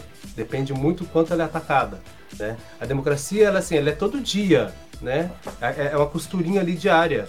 E a gente tem que ficar de olho, porque independente da, da ideologia de esquerda, de direita, de centro, é, para você ter direito, inclusive, a ter ideologia, você precisa ter democracia. Né? Então a gente tem que ficar Uhum. sempre muito atento, né? Atento e forte aos sinais. Né? E tudo quando a gente é atacado é porque, isso que você falou, é vidraça. E se a gente está usando é, rebuliço é porque está incomodando. Tadinho. Ô, pessoal, Vamos lá. então, tem, tem uma pergunta boa aqui, mas antes aí vamos abrir pra Priscila, pro Vitor, se eles têm algum comentário, alguma ponderação aí pra, pra acrescentar aí. Depois tem uma pergunta boa aqui, calorosa, o Peterson vai Beleza. passar mal. Bom, e, Peterson, eu, eu queria saber qual é o limite da imprensa. Sabe quando a gente fala, ah, qual é o limite do humor? E a gente fala, a imprensa tem um limite, por exemplo, como uma notícia falsa que prejudica toda uma família, que acaba levando até a morte de uma pessoa por uma coisa assim. Mas e aí, o que, que acontece depois? Porque parece que essas coisas se repetem e se repetem. A própria Record, né? Que ela, ela, ela apresentou lá a grávida de Taubaté, mas ela também apresentou o ET Bilu alguns anos atrás. Ah, o ET Bilu. E assim, continuou fazendo e não parece sério, entendeu? Assim, eu, sei lá, eu tô falando de punição, eu tô falando alguma coisa que realmente, tipo, eu vou ferir uma, uma, uma instituição, sabe, cobrando uma multa, porque não sei, é muito sério, sabe? A, a vida de uma pessoa, toda, toda a questão familiar e, e toda a estrutura que é desmantelada com uma mentira, sabe? É, é estranho, existe isso ou não? É só a família que foi que, que foi objeto da mentira que vai lá, entra com processo e, e só. Porque parece que muitos canais continuam fazendo e propagam mentira. Parece ser uma coisa no- comum hoje em dia, né? Olha, Vitor, em primeiro lugar, antes, a- antes dos nossos problemas atuais fosse a grávida de, a grávida de Tabaté e o ET Bilu. Porque, olha, saudades ET Bilu, viu, gente? Quem não conhece, por favor, procure. Porque ET Bilu, gente, eu, eu Tava falo certo, todas, né? Todos os todos os meus primeiros anos de turma, né? Como eu lido com cri- com crianças, né? Com pessoas muito jovens, eles não conhecem o caso e é um case de sucesso. ET Bilu, eu particularmente adoro. É, é uma tragédia jornalística, né? No sentido de mico, mas é um, é um case de insucesso, eu brinco, né? O ET Foi feito Bilu. diretamente da área É, 51. Vitor, o jornalista ele tem. Nossa, exatamente, gente, né? Busque conhecimento. Pelo menos uma coisa o ET Bidu falou de bom, né? Busque conhecimento, né, galera? Acho que é bem isso. É, é, é, Vitor, assim, o jornalista ele tem todo o limite, todo, tá? Ele tem toda a liberdade de expressão no sentido de não ser subjugado a nada que o impeça de ter compromisso com a informação, tá? Mas assim, o jornalista deveria ter todo o limite. É, até que a gente tem um, a gente tem um código de ética, inclusive, que é bem curtinho, gente. Depois é, o ouvinte procura lá, código de ética jornalística, é bem curtinho, é curto e grosso ali, aquela história. É, é, a gente, é, Vitor, não pode deixar jamais de, é, é, de ferir a dignidade do outro. Né? A dignidade, por exemplo, um exemplo bem tranquilo para a gente saber. Você vai entrevistar agora um cara que é, é, é, assassinou, estuprou, com requinte de crueldade, tantas pessoas, tantas mulheres. É você tá frente a frente com esse cara, né? Talvez como cidadão você tenha vontade de voar na cara desse cara, mas a gente como jornalista, a gente tem o direito, a gente tem o dever, perdão, de dar dignidade a essa fonte, tá? Porque não é o nosso papel julgar. Papel de julgamento é do juiz, é, é, é da área jurídica, né? Então a gente tem todo limite. A gente não só tem deve, pode como deve ter limite, né? E, e, e, é papel também da população fazer essa cobrança. E realmente, ultrapassou os limites, tem que ser cobrado. A gente lembrar, por exemplo, é, que parece muito novo, não sei se ele conviveu ali na época da, da, da, dos anos 90, mas, por exemplo, era, era razoável que a gente tivesse, até pouco tempo, festival de criança dançando a boquinha da garrafa né? É, isso é. hoje, você pensa hoje, você imagina hoje na televisão você ter um campeonato de boquinha da garrafa para crianças de 4, 5 anos de idade? Não tem, né? Existiam coisas que existiam até sushi em cima da mulher nua, por exemplo, né? A gente tinha isso, por exemplo. Não sei se vocês lembram. Banheiro né? do Gugu. Exato. Nossa, né? eu, Existem eu, eu coisas. Tava numa... Oi. Eu, eu tava conversando com a minha esposa, só fazendo um corte Não, rapidinho. Pode, claro, deve. Sobre essa questão do da TV dos anos 90. Eu nasci em 90, então o negócio da boquinha da garrafa eu tinha uns 5, 6 anos e, meu, eu lembro disso e acho que até, acho que eu dancei também, porque era uma coisa engraçada. Todo mundo dançou. Né? A gente era bem ingênuo. Era, pois é. Mas assim, dá para levar em consideração, por exemplo, ah, a ditadura terminou em que? Em 88? 80? 88 foi a é, nova Constituinte, né? é, a Constituição, 88. Formalmente 88. É. É, tipo, essa explosão da imprensa foi tipo uma forma de resposta para o fim da ditadura, e daí que nada tinha limite na TV e tudo estava no começo. Isso tem algum sentido ou não? Era só porque. Pode sim. falar. Eu não, sim, era, era isso. Era essa não, é, Vitor, você fez um apontamento aí fantástico, que assim, realmente, como a gente teve censura basicamente até o final dos anos 80 ali, quando acabou a censura, né, junto ali com a ditadura, militar, é, foi aquela coisa assim, abriu a porteira, vamos fazer o que a gente te pede direito. Né? Tinha muita nudez nas propagandas. Né? Se você procurar propagandas no YouTube lá anos 80, tinha muito mais sensualidade de nudez. Era comum, eu lembro quando era. também. Eu, eu, tenho, eu sou de 76, gente, tenho 44 anos de idade. Eu lembro quando era criança, tinha propaganda de, de com, com mulheres com seio de fora à tarde. Entendeu? É, tinha é, é, filme erótico na Emanuele passava 10 horas da noite, você entendeu?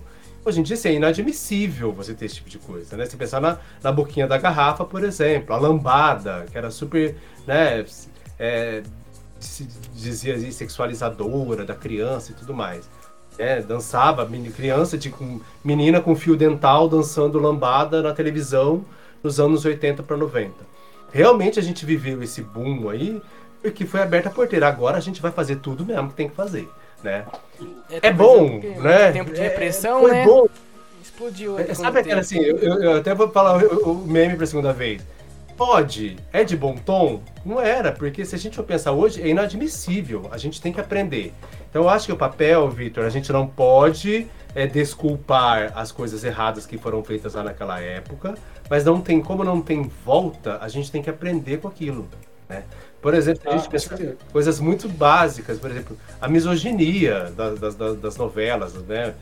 das novelas, dos programas, o racismo. Até pouco tempo atrás você tinha piadas em programas de, de humor com, os, eh, com a população preta, com os gays que hoje são inadmissíveis, né? E devem ser inadmissíveis. O humor mesmo, né? Acho que você falou, tocou num assunto muito sério. A qual é o limite do humor hoje, né?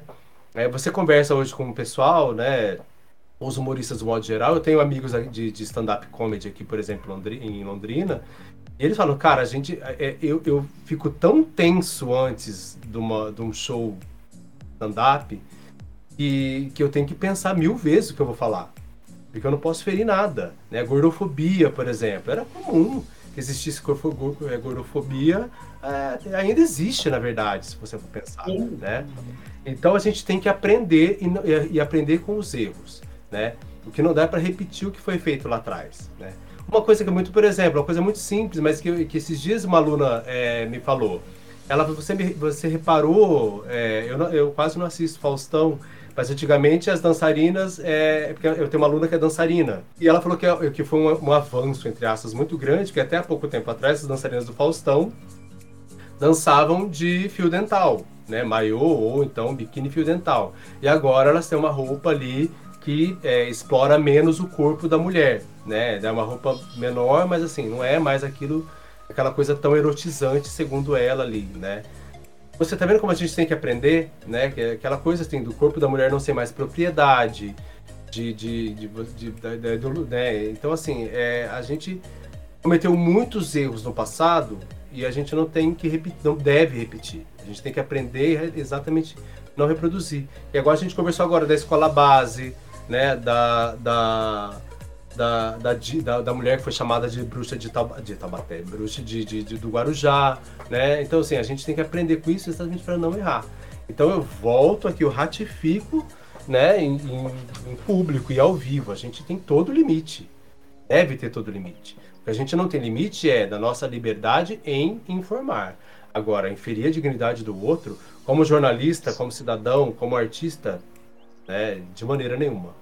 Né? Que a gente não repita os erros do passado. É fantástico, porque assim, do ponto de vista jurídico, a lei do direito à resposta é de 2015. Oi, não sei se alguém falou, eu não escutei agora. O, o Lai, não sei se está cortando aí. Alô? Eu, eu não escutei. Você falou, Lai, alguma coisa? Eu falei.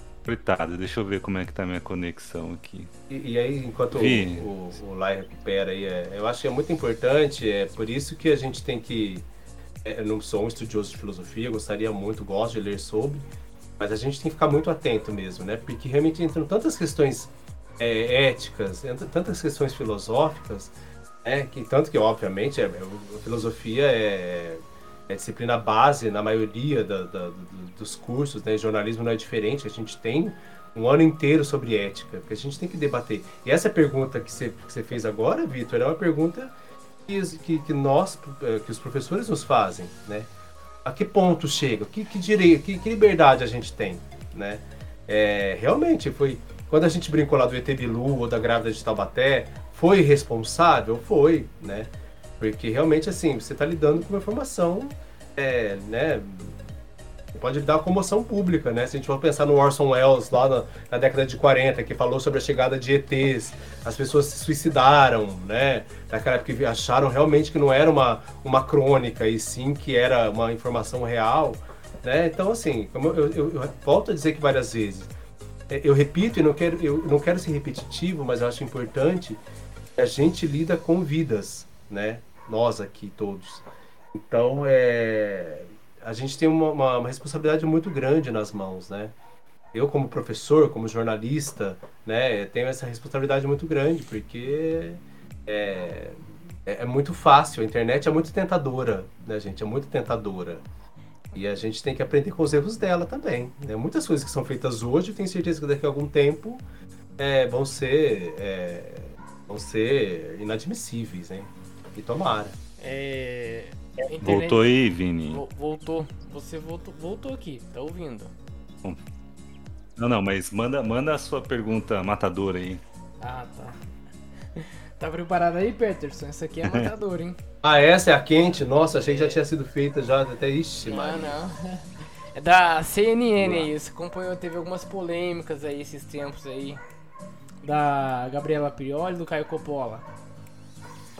Que assim, eu acho é que aconteceu tarde da mulher ter espaço, né, no jornalismo uhum. também, sempre predominou o homem. E aí depois começou aquela aquele discurso de eh, men's interruption, né? Interrupting, né, que eles é... falam que é a aquela corruptela para homens que não deixam as mulheres falarem, né? E isso aí aconteceu ao vivo, né? Na CNN. E qual que é sua o seu posicionamento sobre o que aconteceu do Coppola com a, a Prioli, com a Priori, né? E dos mais dos outros profissionais, do, dos colegas também da de profissão. Recentemente na Globo News também, se vocês chegaram a ver, teve uma, uma repórter que foi interrompida várias vezes, acho que por um senador, né? E ela falou: Olha, senador, o senhor vai continuar me interrompendo como o senhor faz lá na CPI, né? Interromper todas as mulheres, né? Foi bem recente isso. Eu não vou lembrar agora o nome da repórter e não vou lembrar o nome do senador, mas foi bem esses dias, essa semana ou semana passada, né?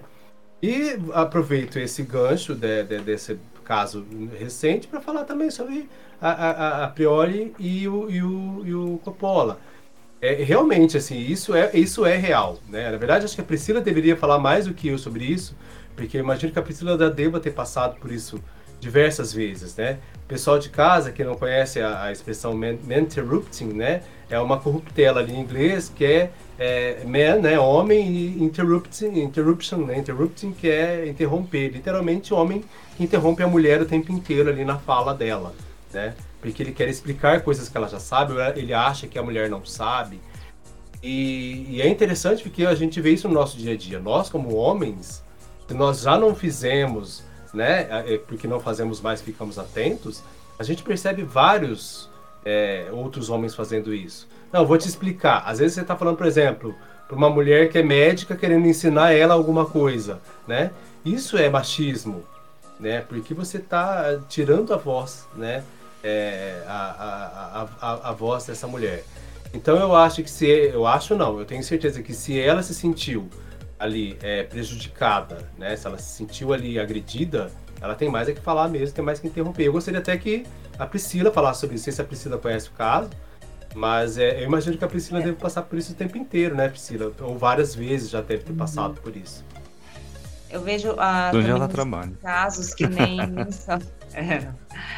Os casos que eu vejo muito comuns também não são a questão de interromper as mulheres, mas o assédio que elas passam a jornalistas mulheres com os entrevistados homens. Já, já vimos vários casos aí, números que não vou nem, nem citar nomes, mas presidentes de países, ex-presidentes, que atacam as, as, jornalistas mulheres, fazem cantadas em rede nacional, a, cantadas ao vivo elas estão ali fazendo o trabalho delas, fazendo perguntas, e eles já levam para o duplo sentido, já levam para o lado obsceno, né? Isso é o, o, que a gente vê que é revoltante e muito comum que está acontecendo também. Além da interrupção, eu vejo que o, pior é o assédio que, ela, que as mulheres levam, que nós mulheres levamos, inclusive quando temos contato com alguns homens, por mais que eles é, né, não, a gente não pode ler, falar questão de, de vestimentas e nada, né, porque elas estão ali fazendo, exercendo o trabalho delas, a posição que elas estão se colocando como profissionais do, perante ao, ao, exercício profissional delas, os entrevistados, as, as, autoridades que elas entrevistam sempre têm um comentário muito obsceno, um comentário muito maldoso com elas referente a isso, que é muito, isso é muito comum acontecer e que não é normal. Né, que não podemos normalizar isso nunca. É, existem casos medonhos, né? Assim, assim que é até difícil Sim. falar, por exemplo, é, é, estadista que fala, ah, eu não vou é, violentar essa mulher porque ela é, eu acho ela feia. Vocês conhecem Sim. esse caso. É, coisas assim, abjetas, realmente. roupas, né? Não, é, roupa. Tipo, roupas. Ah, eu tava com uma saia curta. E nem tava com saia curta, até porque, ah. né? Quer falar tá mesmo que estivesse, inclusive, né? Isso. Mesmo que estivesse. Né? É, mesmo que estivesse, não teria um motivo de falar do decote, do cabelo, da maquiagem, das pernas. Se elas sentam com pernas cruzadas, já ficam reparando, né? Na saia, no vestido que estejam usando. Isso, é, isso. infelizmente, né? Pode falar, é. Não, pode, pode, pode Pode complementar. Eu, Priscila, Priscila terminou? Não, eu já, já terminei, pode ir. É, infelizmente, assim, é, existe muito machismo, existe muito machismo em todas as áreas, né, gente? Primeiro de tudo, machismo existe, ele é estrutural e a gente tem que combater diariamente, inclusive, né? Nosso papel, inclusive, como jornalista, de, de, é, de debater e combater cada vez mais. Infelizmente, conheço muitos jornalistas, muitos homens, muitas mulheres jornalistas também machistas, mas muitos homens machistas, né, jornalistas, muitas pessoas da área de direito machistas, enfim. É, é, muito complicado porque a mulher passa isso o tempo inteiro, né? Julgado o tempo inteiro pela, pelo que fala, pelo que veste, né? Então, assim, é... Como que anda? É muito... É.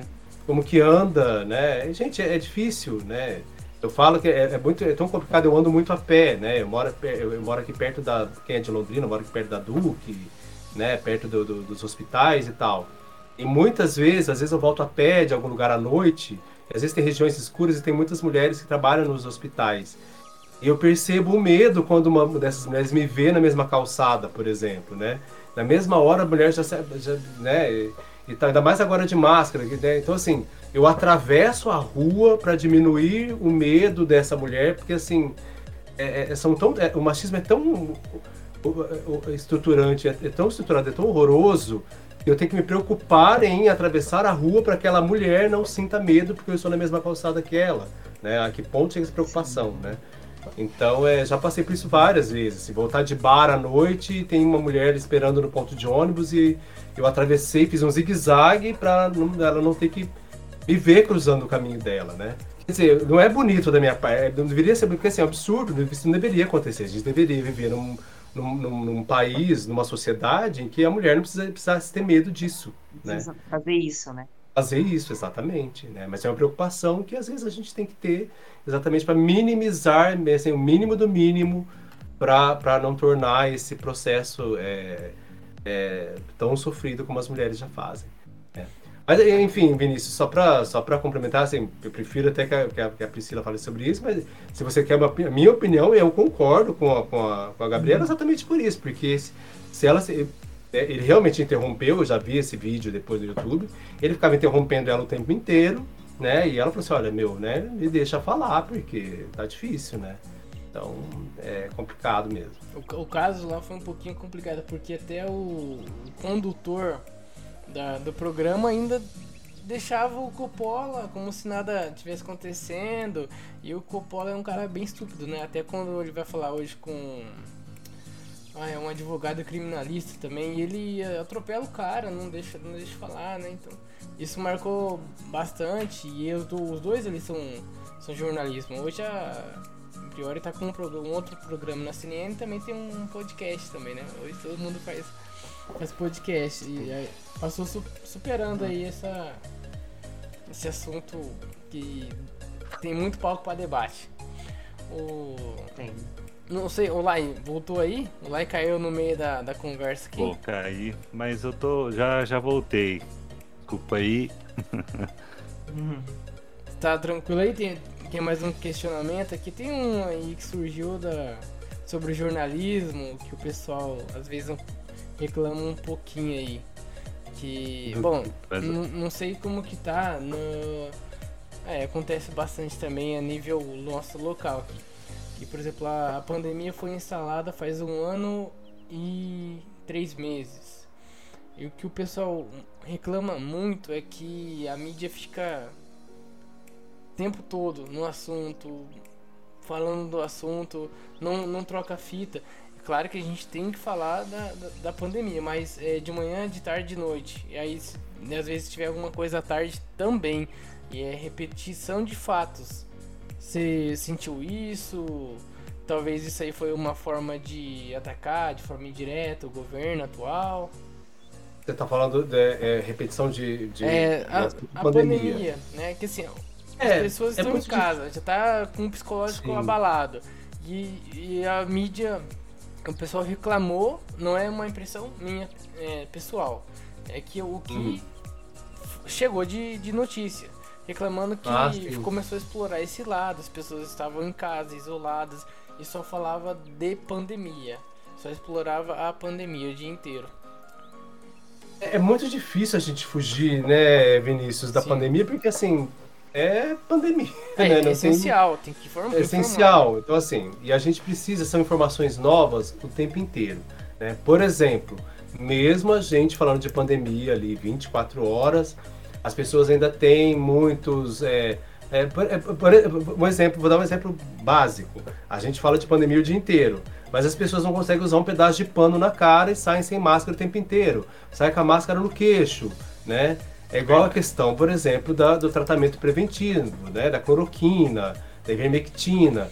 É, já é, gente, não é uma questão de ideologia. Já, ah, cientistas. Não é uma opinião, é um inteiro, fato. Já, né? É um fato. É, eu vou, vou usar, parafrasear aqui a doutora Luana, esqueci o sobrenome, eh, o sobrenome dela, a médica lá na CPI, que ela falou assim: eu não, nem discuto a cloroquina, porque não discute, não se discute mais, né?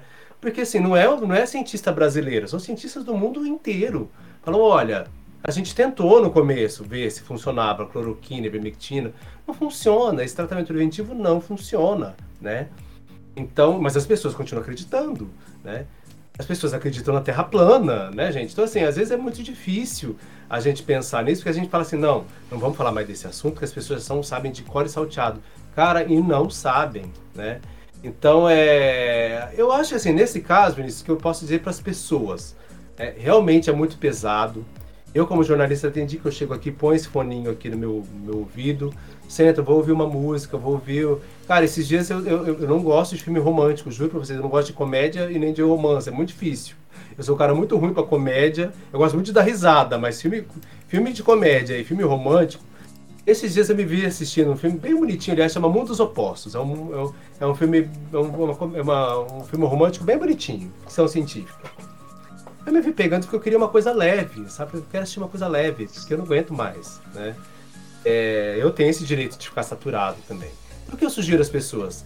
Informe-se por bons canais, né? Que você goste, Instagram, no, no, no, né, e tal. Mas leiam, e depois, tem o seu momento de descanso com a tua família. Você é casado, tem filhos? Brinque, né? joga um baralho, faz, né? faz uma comida.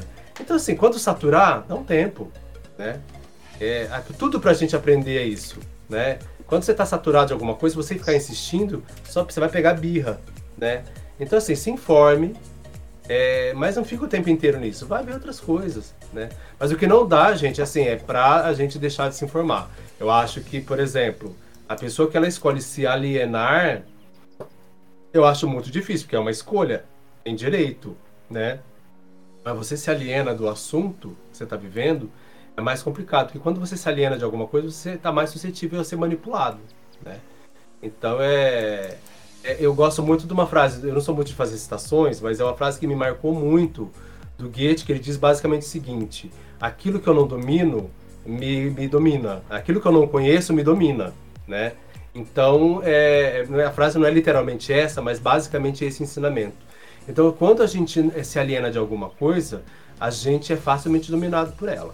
Né? Quanto mais conhecimento você tem, você tem mais armas ali para não ser manipulado, aquela coisa toda. Né? Então, o que eu digo, a minha mensagem é essa, né? Assim, realmente, gente, não dá para ficar escutando pandemia o dia inteiro. Eu não faço isso.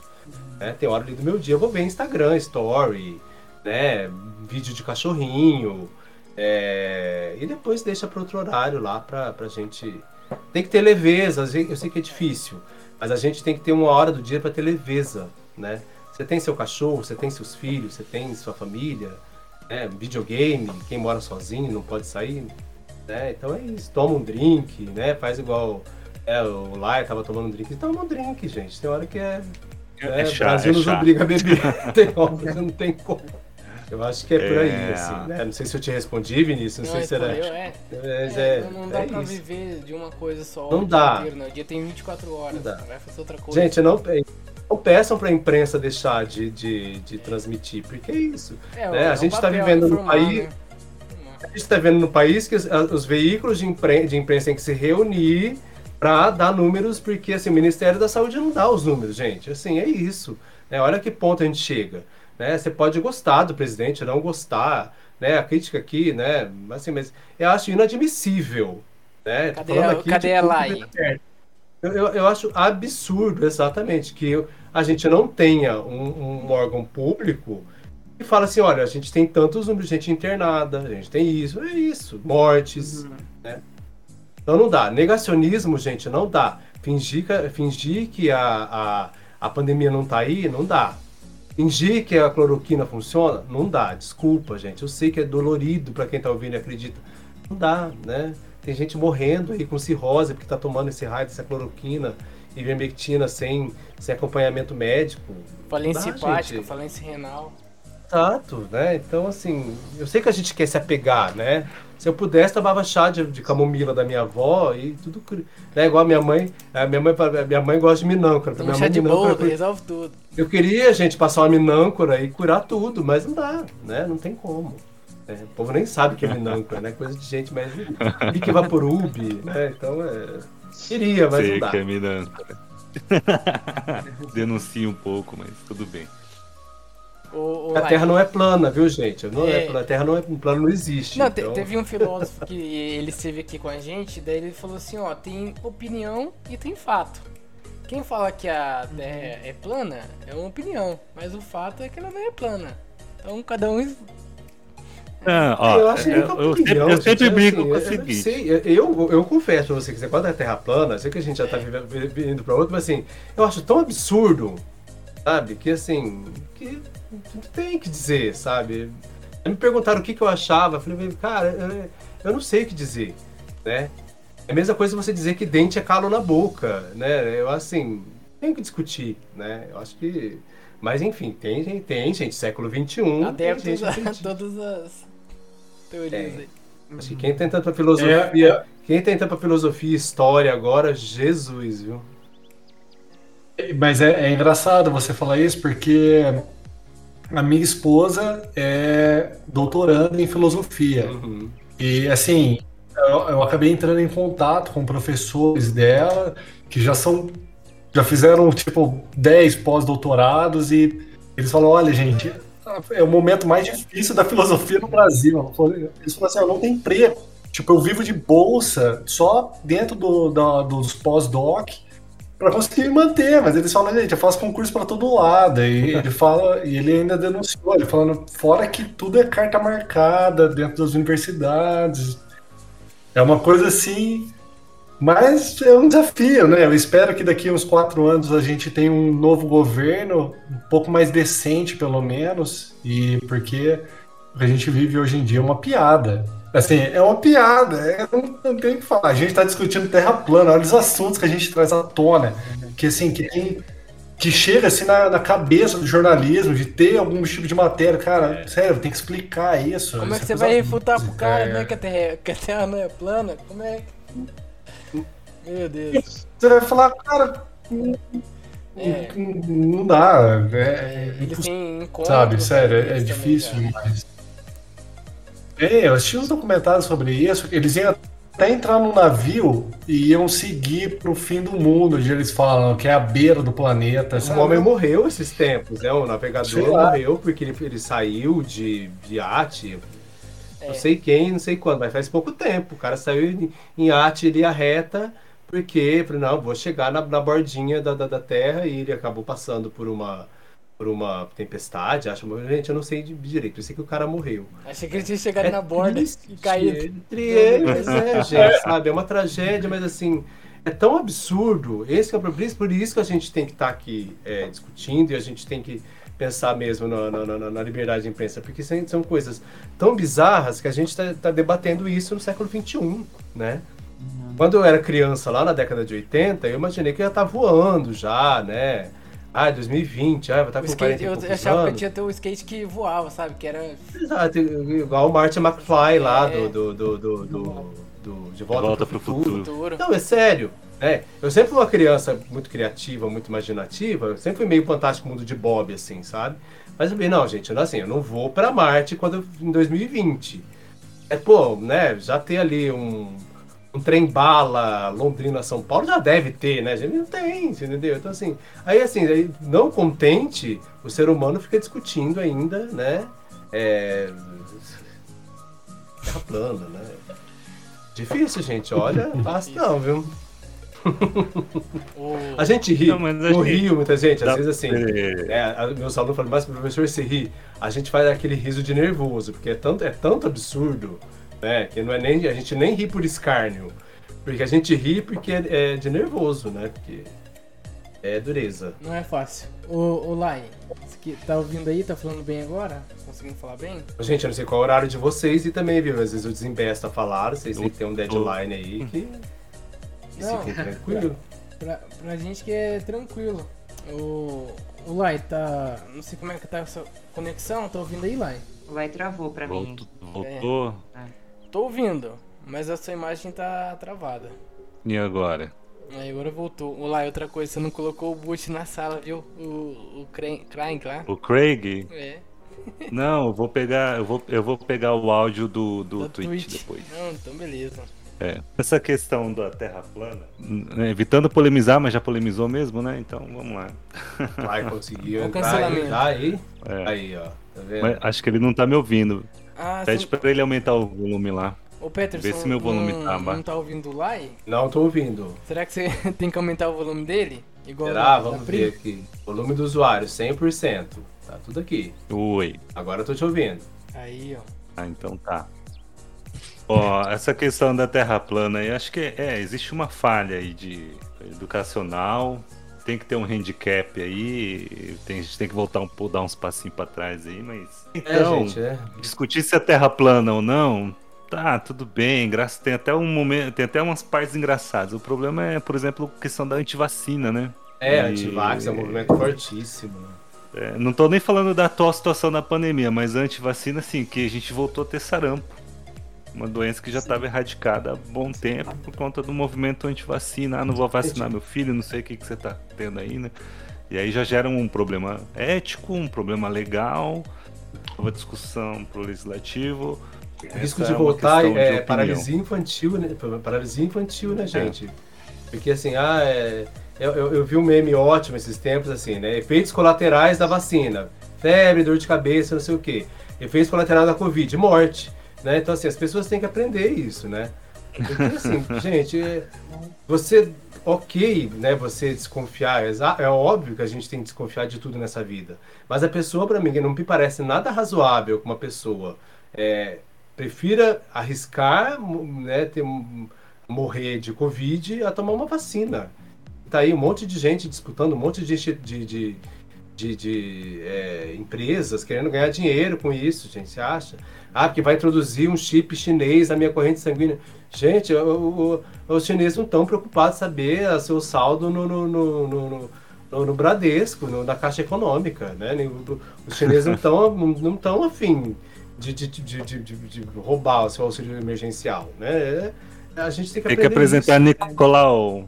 Tem que apresentar Nicolau Copérnico para essas pessoas. É, exatamente. Então, Porque o muito centro, do, gente. o centro do, do nosso sistema é o Sol, não, não Os chineses, você. eles quiserem introduzir um chip em mim, assim, coitado, é decepção, porque dinheiro não tem. Não tem nada a esconder, né, que seja assim, né? Então é, é difícil, né, gente? Mas vir enfim, pegar Mas, meu ah, ativo, eu passo. Meu Tá passivo? Ô, ô Vini, Oi. Vini, como é que a gente tá de tempo aí? Chegamos aqui 1 hora e 53 minutos de transmissão. minhas almas, o povo não aguenta mais ouvir a gente. Ô, mas eu acho que o like caiu. Não, eu tenho uma pergunta bacana aqui, ó. Ah, não acredito. Não, agora eu tô ouvindo like. Não, tô te ouvindo Só agora. congelou a imagem. É, vai. Tô te ouvindo. Conectou de novo? Conectou. Conectou, aham. Tá. Tadinho do Tempo atrás, eu não sei se é da área do jornalismo isso daqui. Um, um tempo atrás, você tinha a rádio. E veio a televisão, as pessoas falaram: ah, a televisão vai acabar com a rádio. O- e a rádio conviveram juntos, né? E depois agora veio a internet. E a internet falaram, ó, a internet vai acabar com a televisão, vai acabar com a rádio, vai acabar com o jornal impresso. Estamos aí todo mundo convivendo com a rádio, com a televisão, com o jornal impresso. Agora tem esses podcasts, tem toda uma forma de comunicação. O que, que você acha que vai ser assim é, para o futuro? Né? Você acha que vai, todos vão conviver bem? Que, que você, qual que é a sua opinião assim com relação a essas novas formas que estão surgindo aí de comunicação? Essa- é, é, o que a gente. É, essa é uma pergunta, uma das primeiras perguntas que os alunos fazem, por exemplo, ah, vai- o impresso vai acabar, a TV vai acabar, o rádio vai acabar. É, gente, na verdade, assim, as tecnologias elas não, elas não acabam, elas sobrepõem, né? É, eu gosto muito de um, de um, um escritor chamado é, Friedrich Hitler. Ele tem um livro chamado Mídias Óticas, é um livro fantástico. E ele fala sobre isso. Ele fala, olha, na verdade as mídias elas se sobrepõem, né? Se a gente pensar, por exemplo, eu sei que vocês sabem disso, tem, tem, tem departamentos jurídicos que usam máquina de escrever até hoje, gente. Que eu sei que tem lá, aqui, ó. Eu moro pertinho do, né, moro pertinho do, do centro cívico aqui, eu sei que tem maquininha de escrever lá. Né, que as pessoas batem coisa na máquina de escrever ainda. Então, assim, é, é óbvio que não tem nem o que dizer, né? Mas é, eu acho que não se sobrepõe. A televisão, que é muito esperta, ela está indo para a internet cada vez mais, né? Smart TV, é, a rádio, agora a rádio digital, a rádio ainda é muito ouvida, principalmente nos grandes centros. Rádio em São Paulo e Rio, por exemplo, é fundamental, né? São centros é, super conurbados ali, então assim, para não ter um trânsito fechado, um, enchente, né? Acho que ela se sobrepõe. Óbvio que vai se transformar muito, né? Assim como é, a, a, o, cinema não acabou com o teatro, a fotografia não acabou com a pintura. Né? Eu acho que as coisas se, se modificam. Né? A fotografia ela não é mais aquela fotografia de filme, mas ela é a fotografia da selfie, do, do, do celular. Então eu prefiro dizer que não acaba, eu acho que sobrepõe. Né? Eu sei que é hora que vai ter coisa em desuso, né? Por exemplo, é, telégrafo, mas não sei se existe telégrafo ainda, imagino que não. Pode ser que num rincão aí do, das, das ilhas do Oceano Pacífico deve ter alguém que usa telégrafo até hoje, né? É, então eu acho que as coisas vão se modificando sim. E um, é, só para e, e, também e lá eu acho muito legal a gente falar sobre isso, é que existe uma coisa é, a, que, que, que os estudiosos, estudiosos chamam de é, ilusão da bolha. Às vezes a gente vive a nossa bolha, em que todo mundo é conectado, todo mundo tem internet, não sei o quê. Você tem uma ideia, assim, os dados que eu não esqueço de jeito nenhum, é que 99,9% dos lares brasileiros têm televisão. Inclusive, assim, existem tribos remotas indígenas que não têm celular, mas têm televisão. Né? Mas agora, o celular, existe eh, dois, dois aparelhos de celular por, por brasileiro. Agora, só 45% dos brasileiros têm acesso à internet, principalmente internet de qualidade. Ou seja, é menos da metade da população. Então, tem muita gente que tem celular, mas não tem internet. Ou não sabe utilizar, ou tem um aparelho muito antigo. Então, assim, a gente vive a nossa bolha e diz, ah, não, meu, não é possível que ninguém tem celular. Mas tem gente que não tem. Tem gente que tem e não tem internet. Né? A gente viu agora com a pandemia, populações, populações vulneráveis que não conseguiu assistir aula remota porque, meu, é, eu não tenho pacote de dados bom, porque eu uso pouco, né? Então, assim, se eu precisar do pacote de dados para fazer a, a, entrevista aqui, eu não ia conseguir, porque meu pacote de dados é, é, um, é, um, é um pacote de vintão da, da, da, da, da TIM lá, e eu uso Wi-Fi, tem Wi-Fi em todo lugar que eu frequento. Então, é, eu acho que é mais uma questão de sobreposição. Eu acho que não, que não, não acaba tão já, né? Mas uma hora vai ser em desuso, alguma coisa nesse sentido. Que assim, o que eu que eu fiquei é, que eu ouvi já a rádio especificamente nunca vai acabar porque é um meio de comunicação em massa. Então assim, você pode, por exemplo, numa situação de emergência, acaba a energia de uma cidade, por exemplo mas o poder público para orientar as pessoas, por, porque a rádio era uma coisa muito acessível. Você compra radinho de pilha, dois reais, três reais. Você compra Sim. um radinho de pilha, né? Então, que o ideal fosse que todo mundo tivesse uma, um radinho em casa para que se acontecesse alguma coisa, a forma de comunicar seria pela rádio, né? Que é coisa que a internet já não tem essa situação, porque Exato. acabou a energia, acabou o Wi-Fi da sua casa, você fica incomunicável. Né? Então é importante ter essa, essa situação. E a rádio tem um charme. Eu lembro que era criança, assim, eu tinha os programas de rádio que era engraçado, assim, muita coisa começava. Café com Bobagem, acho que começou na rádio, que é um programa de humor. Tem esse lado é, bacana. E o podcast que a gente criou aqui, da minha parte, pelo menos, também foi inspirado em rádio, que é a rádio ideia de ouvir, né? Também. É, exato. A podcast é uma é uma forma de não é rádio, mas é uma forma de não é rádio. É, é. Não é rádio, mas é uma forma de, de é, radiofonizar a internet, vamos dizer assim, né? Porque uhum. você pode baixar em qualquer lugar. É, então, e isso você falou num ponto muito importante, viu, Live? É aquela história. Gente, tudo é questão de energia. Você pode ter o seu celular dobrável, né? Não sei o que, que tem é, realidade aumentada, que lê a sua íris. Meu querido, se não tiver bateria, se não tiver energia para recarregar esse celular, vai ser só um pedaço de cádmio que vai estar tá ali, uma tela preta que não vai servir para nada. Mas a gente a... tem que agradecer a Thomas Edison, na verdade, né? Porque é. Ele que é o responsável por isso tudo. E, e radialista, você acha que radialista tem alguma questão? Tem, é um link muito forte com o jornalismo, né? Radialista. Mas são profissões distintas. Como que é? É, o rádio, assim, existe. O rádio, a gente tem uma obrigação legal de. As rádios, principalmente as rádios FM, vamos dizer assim, as rádios em comerciais, vamos dizer nesse sentido, né? Não sei se eu posso dizer assim, mas as rádios FM da, das Aham. antigas. É, existe uma, uma lei, agora eu não vou saber a porcentagem, gente, agora aquele bem, né? Bem, bem bacana não lembrar disso agora, mas acho que 5 ou 10% da programação de qualquer mídia deve ser de informação. Por isso que você liga numa rádio FM, tá lá escutando a Igapó. Ah, tá lá a sofrência. Oh, informações agora, não sei o que, né? É, informações às vezes tiradas da internet mesmo. Porque existe uma. A gente tem uma obrigação, né, por lei, de que pelo menos 10%, salvo engano, é, da programação diária de qualquer mídia deve ser de notícia. Né? Então por isso que mesmo uma rádio FM, sei lá, né, precisa é, tocar. Toda concessão, tá? Então toda concessão de rádio e TV precisa ter pelo menos isso. Por isso que telejornal não acaba nunca na televisão. Porque você precisa preencher essa, essa, essa, ter essa obrigação aí de preencher essa lacuna de 10%.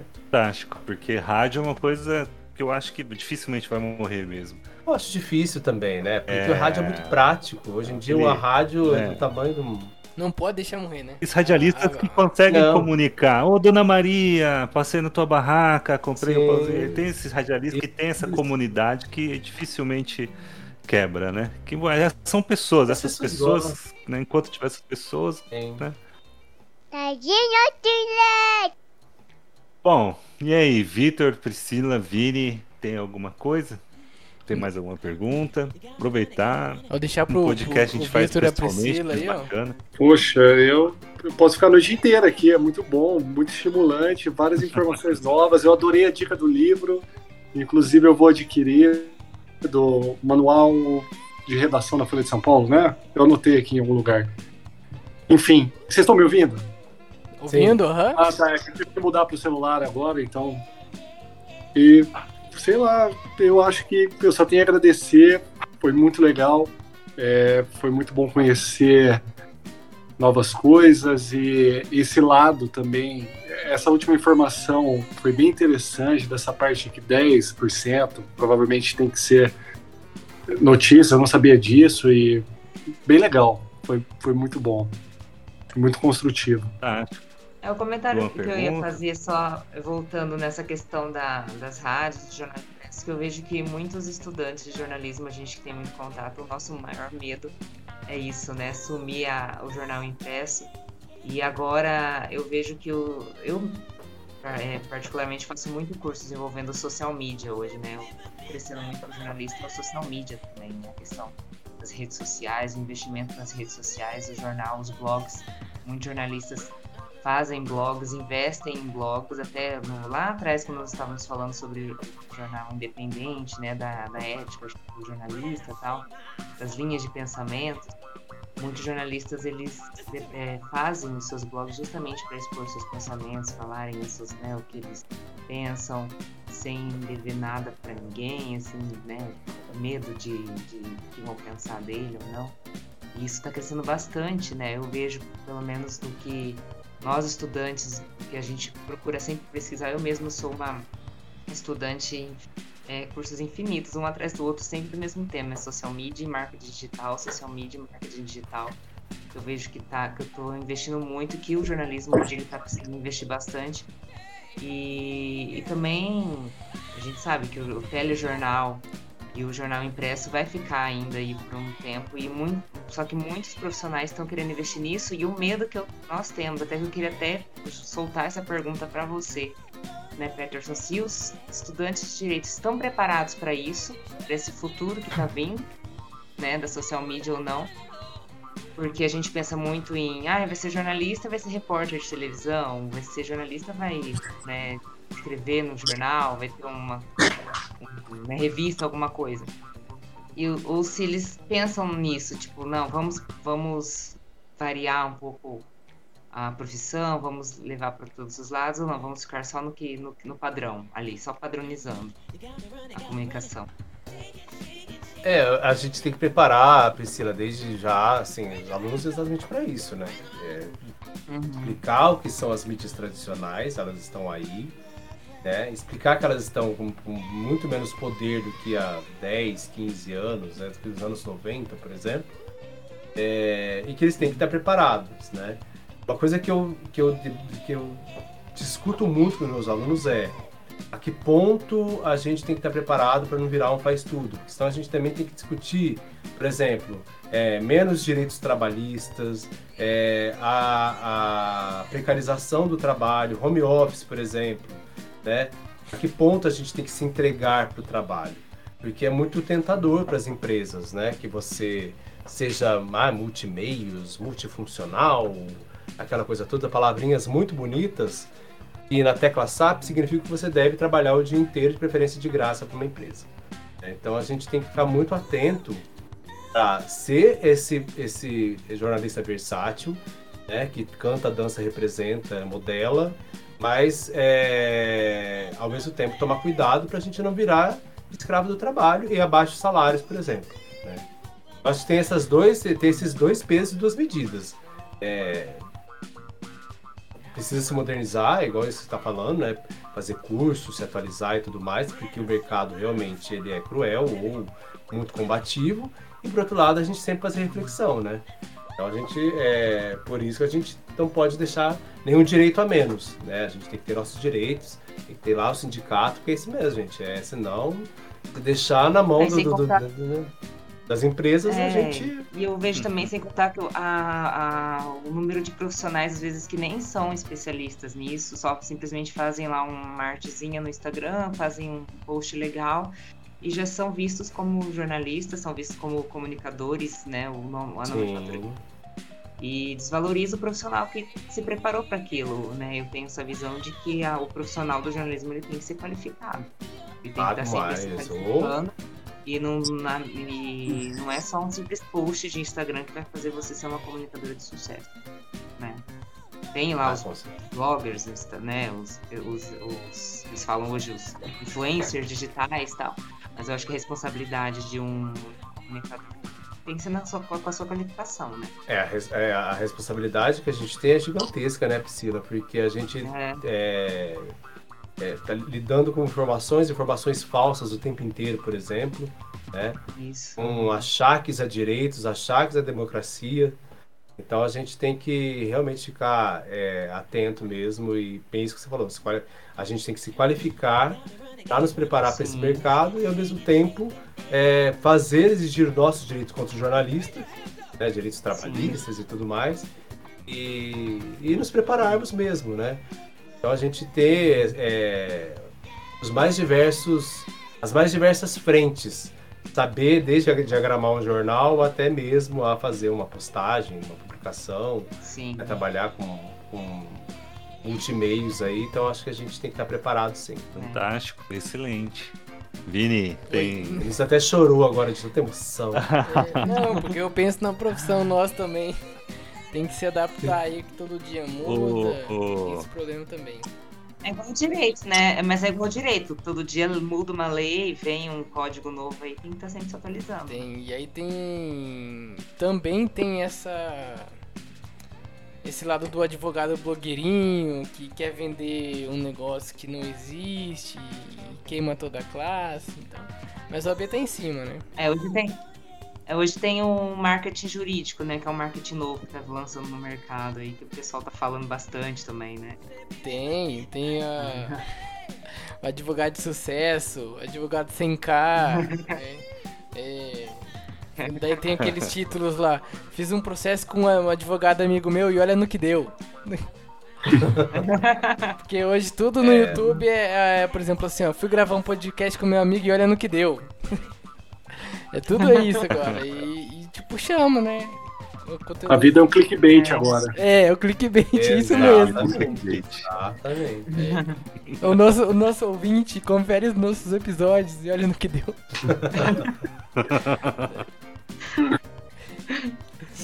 Vamos então para um momento ticlin aí, ô Peterson, além da. Sei que além da, da- do seu trabalho é, no mundo corporativo, vamos colocar assim, você também faz algumas edições e tal, né? Pode contar aí atos e tudo mais. Me contratem, né? Contratem meu serviço. É, pa- puxando esse assunto da Priscila aí, eu sou um cara que, vou, que tento tomar várias frentes. Né? Então, assim, é bem essa história de cantar, dançar e modelar mesmo. né? Então, é, faço edições, trabalho com assessoria, tenho trabalho formal, que é lá, né? Dois trabalhos formais. Na verdade, eu sou meio pai do Cris, viu, gente? Assim, eu tenho dois trabalhos formais, é na TV e na faculdade, carteirinha registradinha, bonitinha, né? E faço os meus, os meus freelas, né? Freela nada mais é, gente, do que, o, do que é é uma palavra bonita para o antigo biscates, né? Eu faço os meus biscates. Né? Quem é mais antigo sabe, né? Então, assim, é, a gente faz o que aparecer. Né? Então, quem precisar, já fazendo meu comercial, curta, assi assista esse vídeo, curta, me siga nas redes sociais. Pa- É, pode passar nas redes sociais, o contato. Pode, Na verdade, isso, nossa, pior que é uma vergonha com as redes sociais, que eu tenho um Instagram que é Senhor Dias, que é um que eu faço os desenhos lá e publico e tá sem atualizar faz mil anos. Postei Mas lá já. quiser, tô lá. Já postei o nosso print aqui, já marquei lá todo mundo, o Isso. Vitor, a Priscila, o senhor Dias. Ah lá, senhor Dias, eu faço os desenhos, não tem nada particular meu ali, fotinho nem nada, mas quem quiser seguir, tô ali, pode entrar em contato também. Né? Meu e-mail é Peterson Dias, é bem fácil, petersondias.gmail. Já de orçamento, gente, edição de vídeos, e temos aqui dois clientes satisfeitos, Vinícius e Lai também, que já, né, já prestei serviço Já para os dois. fizemos, então, já, quiser, já. Exatamente. Então, precisou, estamos aí. Assessoria para advogados também, ó, advogados que têm problemas com a imprensa, me chama, assessoro vocês, ó, pode ficar tranquilo. Não passem vergonha com a Eu fui imprensa. numa palestra. Eu fui numa palestra que o, o palestrante advogado e profissional de comunicação, relações públicas. Ele falava assim.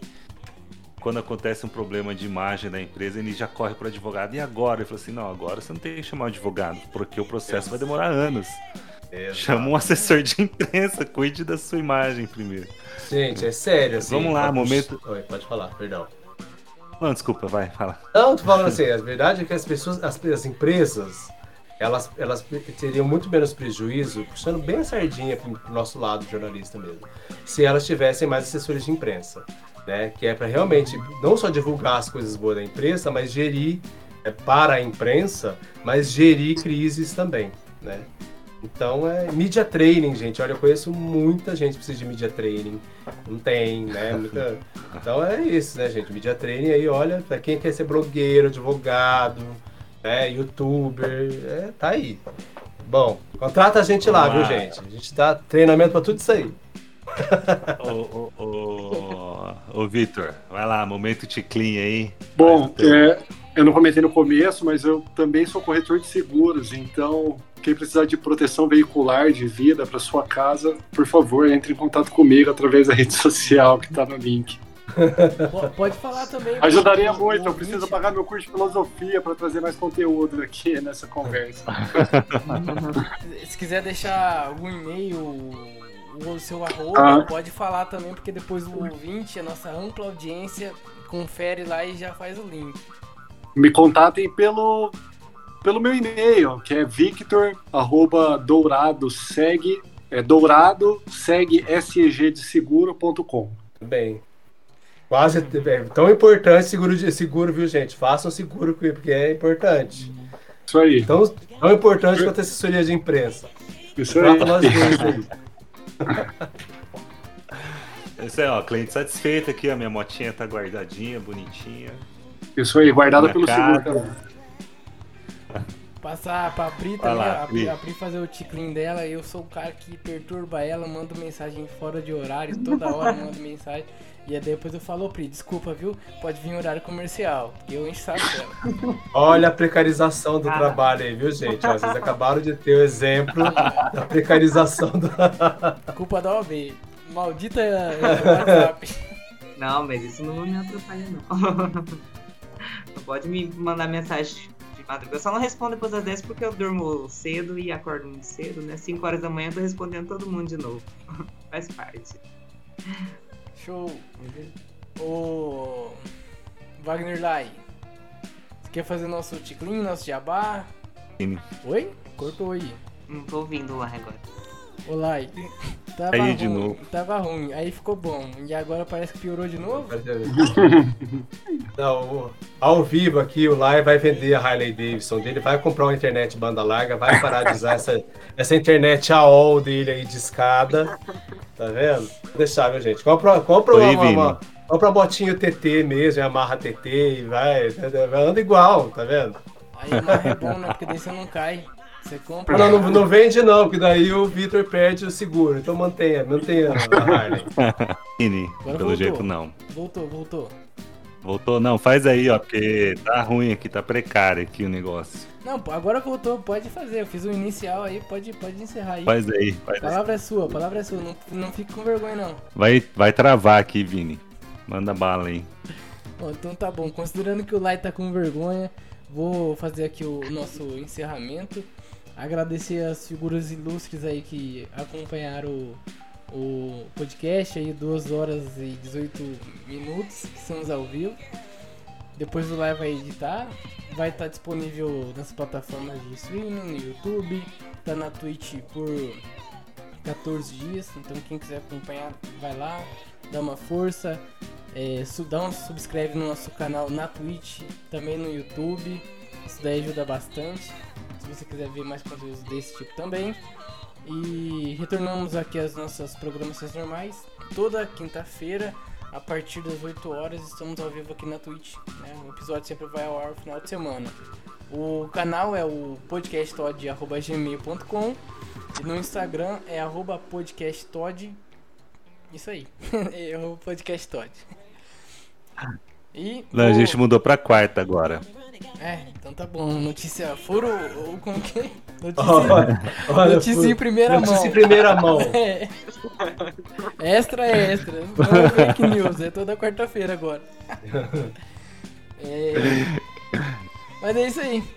Muito bom retornar, gravar e ver vocês. Show de bola. Como diz o Lai, fantástico. Fantástico. Muito obrigado, Peterson. Muito obrigado, Vitor. Muito obrigado, Priscila. Muito obrigado. Vini. Obrigada, Lai, também pelo convite. Obrigado a vocês. Valeu, gente. Eu agradeço demais também. Foi um bate-papo bom. Não viu nem o tempo passar. Agora bateu a fome. Agora que agora que fiz encerramento, o corpo pediu arrego aqui, mas foi um bate-papo bom demais conhecer vocês, Vitor e Priscila, que eu não conhecia ainda. Wagner e o, e o Vinícius já conheci pessoalmente. E fiquei muito feliz, gente. Muito obrigado e agradeço e espero uma próxima também, pra gente falar de, de mais assuntos aí. Opa. Legal. Esse tem rende, rapaz. Passou rapidinho mesmo. É, jornalismo e direito, meu filho. É um negócio que rende bastante. Valeu? Obrigado, viu, gente? Vou, vou encerrar aqui o nosso a transmissão, depois vocês ficam aí pra nós bater o print lá e postar no nosso Instagram aqui. Show. Beleza. Tá bom. Tadinho!